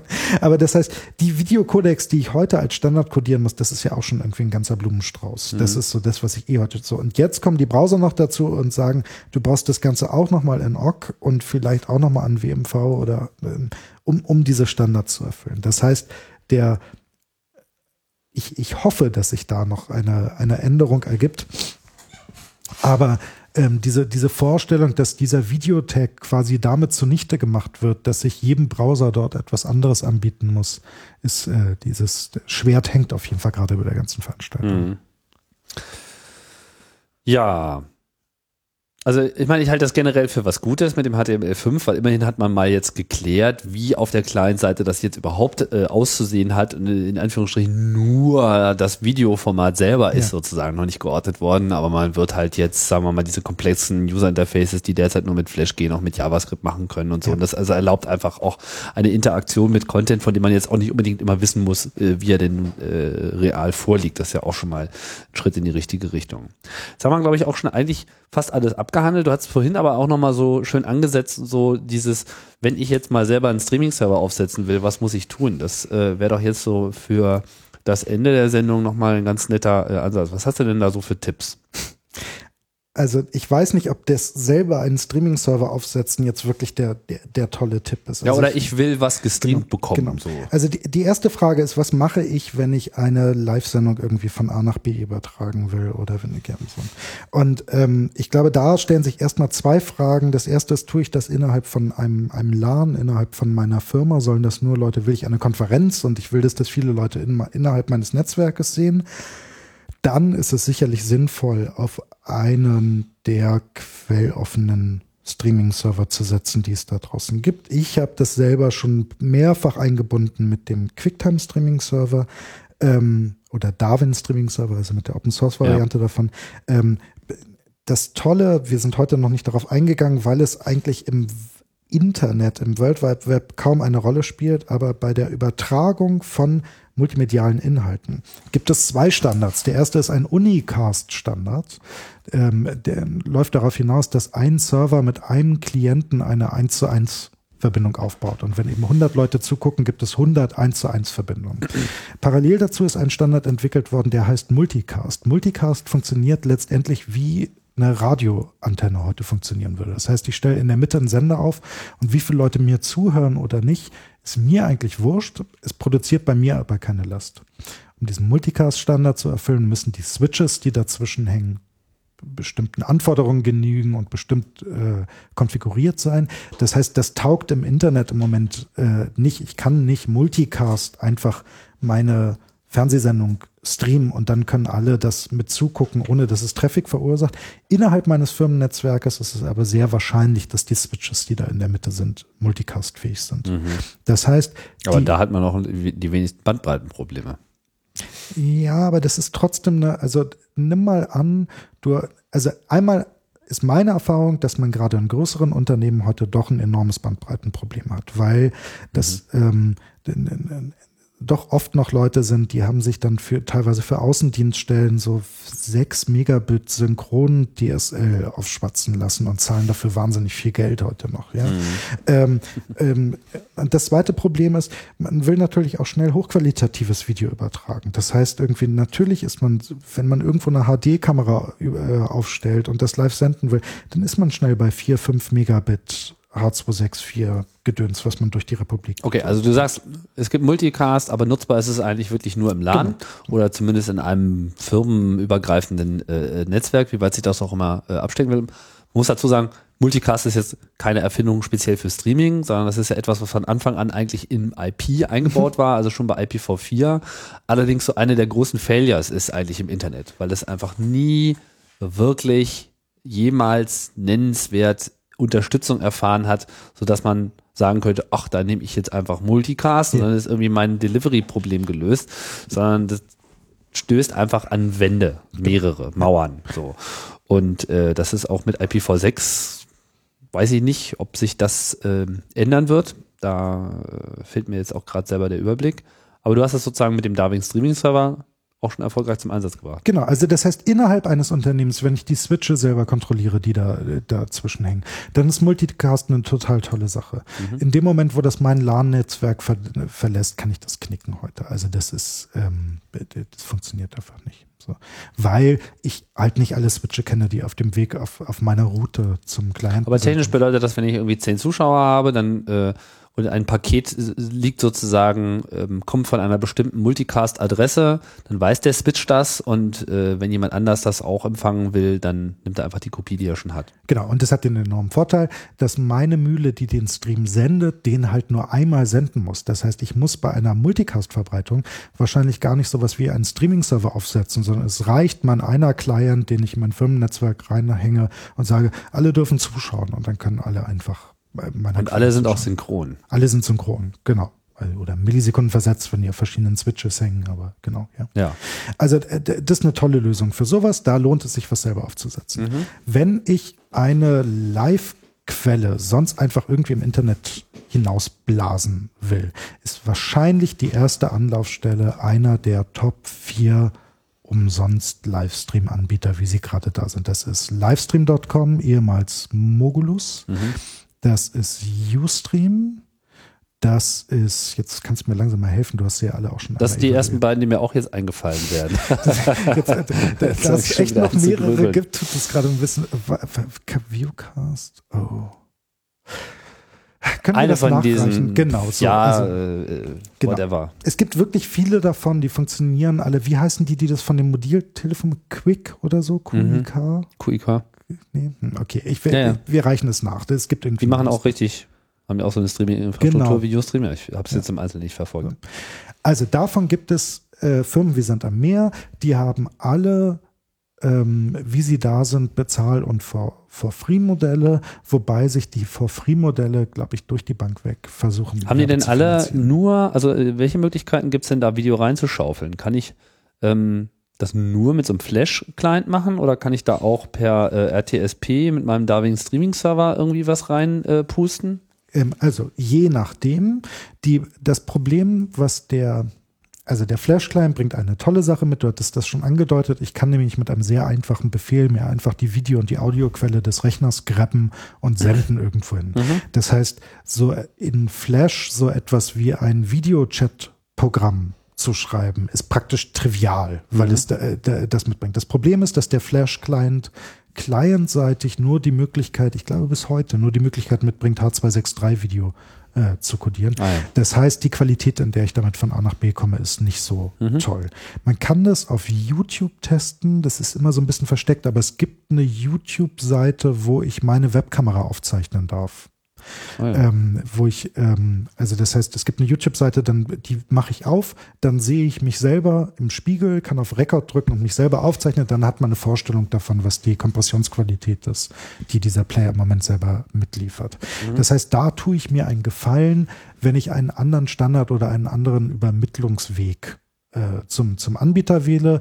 Derer gibt es mannigfaltig äh, viele. Die, ähm, die meisten Streaming-Server bieten selber auch die Möglichkeit, einfach über ein standardisiertes RTP-Protokoll, äh, wo wir am anderen, äh, am Anfang waren, eine Videoquelle dort einfach hochzuschießen und das äh, dort einfach dann zu wandeln. Mhm. Sonst gibt es halt den, also für umsonst den Quick Time Media Broadcaster oder QuickTime Broadcaster. Eins von beiden ist ein, ist ein Umsonst-Tool, was auf dem Mac funktioniert und äh, sehr zuverlässig einen RTP-Stream fabrizieren kann, den ich, glaube ich, gegen alle genannten Anbieter werfen kann. Bei Livestream ah, ja. weiß ich es. Okay. Ähm, bei, äh, bei, den anderen bin ich mir nicht sicher. Ähm, auf der, ähm, es gibt auch frei den Flash Media Live Encoder, heißt er dann, glaube ich, von Adobe. Mhm. Ähm, der läuft nur auf Windows-Rechnern, nicht auf dem Mac, macht aber ein sehr gutes Signal auch, kann VP6 und H264 Live-Signale codieren. Und dann gibt es in so einer Preisliga bis zu 500 Euro, Dollar, Euro, Dollar ist eine schöne ähm, semi-professionelle bis zu professioneller Software, wo ich dann auch schon so ein paar Quellen schalten kann. Teilweise bringen die Anbieter bei Livestream, weiß ich zum Beispiel, den Procaster mit so einer, ein eigenes Stück proprietäre Software, die das dann auch für einen macht. Genau, also das sind sozusagen da, diese Welt, es kostet dann immer schnell relativ viel Geld, wenn ich anfange, das kommerziell zu nutzen oder wenn ich eben werbefrei auf deren Seite werden will. Da bin ich dann auch schnell im Bereich, wo der Traffic viel Geld kostet. Aber wenn meine Anforderung einfach ist, ich bin hier auf einer Konferenz und ich möchte einfach mal, dass die Leute da draußen sehen können, was hier geschieht, ist das sicherlich der, der beste Weg. Mhm. So. Ähm, wenn ich mir selber eine Infrastruktur aufbauen will, ist, glaube ich, die erste Frage, die ich mir stellen muss, was, ähm, was für eine Last diese Infrastruktur irgendwie erwarten muss. Also, und dabei ist, glaube ich, so die Kernfrage, ähm, brauche ich mehr als einen Server? Das muss man sich am Anfang einmal gut überlegen. Komme ich mit einem Server hin? So eine Frage ist bei Audio immer relativ schnell beantwortet, weil man doch für dann heute für wenig Geld einen relativ großen Server bekommt und merkt, ach Mensch, für 1000 Audio-Streams brauche ich vielleicht noch gar nicht mehr als einen Server, sondern mhm. ich brauche einfach nur einen, der an einer vernünftigen Leitung hängt. Ja. Mhm. Bei Video stellt sich dieses Problem schneller. Also das heißt, bei Video bin ich doch irgendwie ab, sagen wir mal, 100 Zuschauern, 150 Zuschauern, 300 Zuschauern, bin ich an der Grenze, was so ein Server äh, liefern kann. Und dann stellt sich schnell so eine das ist quasi das, äh, womit ich im Moment mein Geld verdiene. Also da ähm, dafür sind wir da, solche Lösungen zu entwickeln. Genau, du gehst ja im Prinzip schon auf diese Cloud-Angebote äh, genau. von Amazon und so weiter, nutzt einfach da die Möglichkeit, dass man sich da mal eben temporär neue Büchse automatisch hochfahren kann und das dann entsprechend zu verteilen. Genau, das ist Sex. Alles dann schon so richtig die tricky Variante, die man jetzt wahrscheinlich im überschaubaren Umfeld so für den äh, Hobby-Streamer, äh, Otto-Normal-Streamer genau. braucht das erstmal nicht. Was man noch einmal als interessanten Ansatz sagen kann an der Stelle, ich weiß, dass es das für Audio erfolgreich gab, bei Video bin ich mir nicht sicher. Es gibt Peer-to-Peer-Streaming-Ideen. Ähm, ah. ähm, P2P-Cast. Ich glaube, für der, in der Audiowelt hieß es P2P Cast, aber auch das oder Caster, müsste ich nochmal rauskommen. Kann auch sein, dass es die inzwischen nicht mehr gibt. Ich weiß, dass das früher wahnsinnig attraktiv war ähm, und ist natürlich technologisch ein, einfach ein hochinteressanter Ansatz zu sagen, ich habe diese Streaming-Infrastruktur, bringe ich einfach überhaupt gar nicht mit, sondern ich will einfach, dass jeder Zuschauer selber auch das Signal mit verbreitet und sich damit so eine intelligente Wolke der Zuschauer selber. So wie Skype das ja im Prinzip auch ein bisschen macht. Ne? Ja, genau. Das gab es im. Für Telefonie. Ja. P2P-Cast. P2P Multicast Scheme for Streaming Data. Ja, gibt es hier so Papers und so. Genau. Also das ist auf jeden Fall ganz interessant, kann man mal im Auge behalten. Ähm, hat halt den enormen Vorteil, dass ich gar keine Infrastruktur aufbauen muss. Mhm. Äh, allerdings meistens den Nachteil, dass die Zuhörer einen speziellen Client brauchen, der das unterstützt. Ja, das ist das Problem. Die Sache mit den Standards. Ja. Ja, naja, ich glaube. Ich glaube, wir haben es, oder? Das, das Thema ist jetzt endlich klar. nee, war, war ein super schöner Überblick. Ich äh, bin jetzt auch schon selber so ein bisschen ins Grübeln gekommen, weil äh, der ein oder andere Groschen gefallen ist, der äh, die ganze Zeit immer so in der Luft kreiselte. Insofern, Nico, vielen Dank. Es hat mich sehr gefreut, hier zu sein. Ja, mich auch. Und äh, können jetzt hier gleich noch mal ein bisschen mit meinem Mixer rumspielen. Mal gucken, was wir hier noch so gestreamt bekommen. Äh, Chaos Radio Express gibt's nicht live, weil hier muss immer noch viel drüber nachgedacht werden, bevor das dann veröffentlicht wird. Denn wir werden noch ganz viele Links liefern zu all dem, was so gesagt wurde. Könnt ihr in die Shownotes gucken, das kennt ihr ja schon. Und ähm, deswegen ist das hier nicht unbedingt gerade so ein Live-Format, aber ich denke halt, dass äh, so Live-Radio und Live-Fernsehen, ich meine, das sieht man ja jetzt schon, wird in zunehmendem Maße ein Volkssport werden. Und äh, ja, dieser technologische Weg, der sich da gerade abzeichnet, der kann eigentlich nur dabei helfen, dass das eben auch noch weiter da äh, in die breite Masse kommt. Und das kann eigentlich auch nur ganz gut sein. Jeder ist ein Sender. Äh, die alte Vision, wir kommen ja zunehmendem Maße immer näher.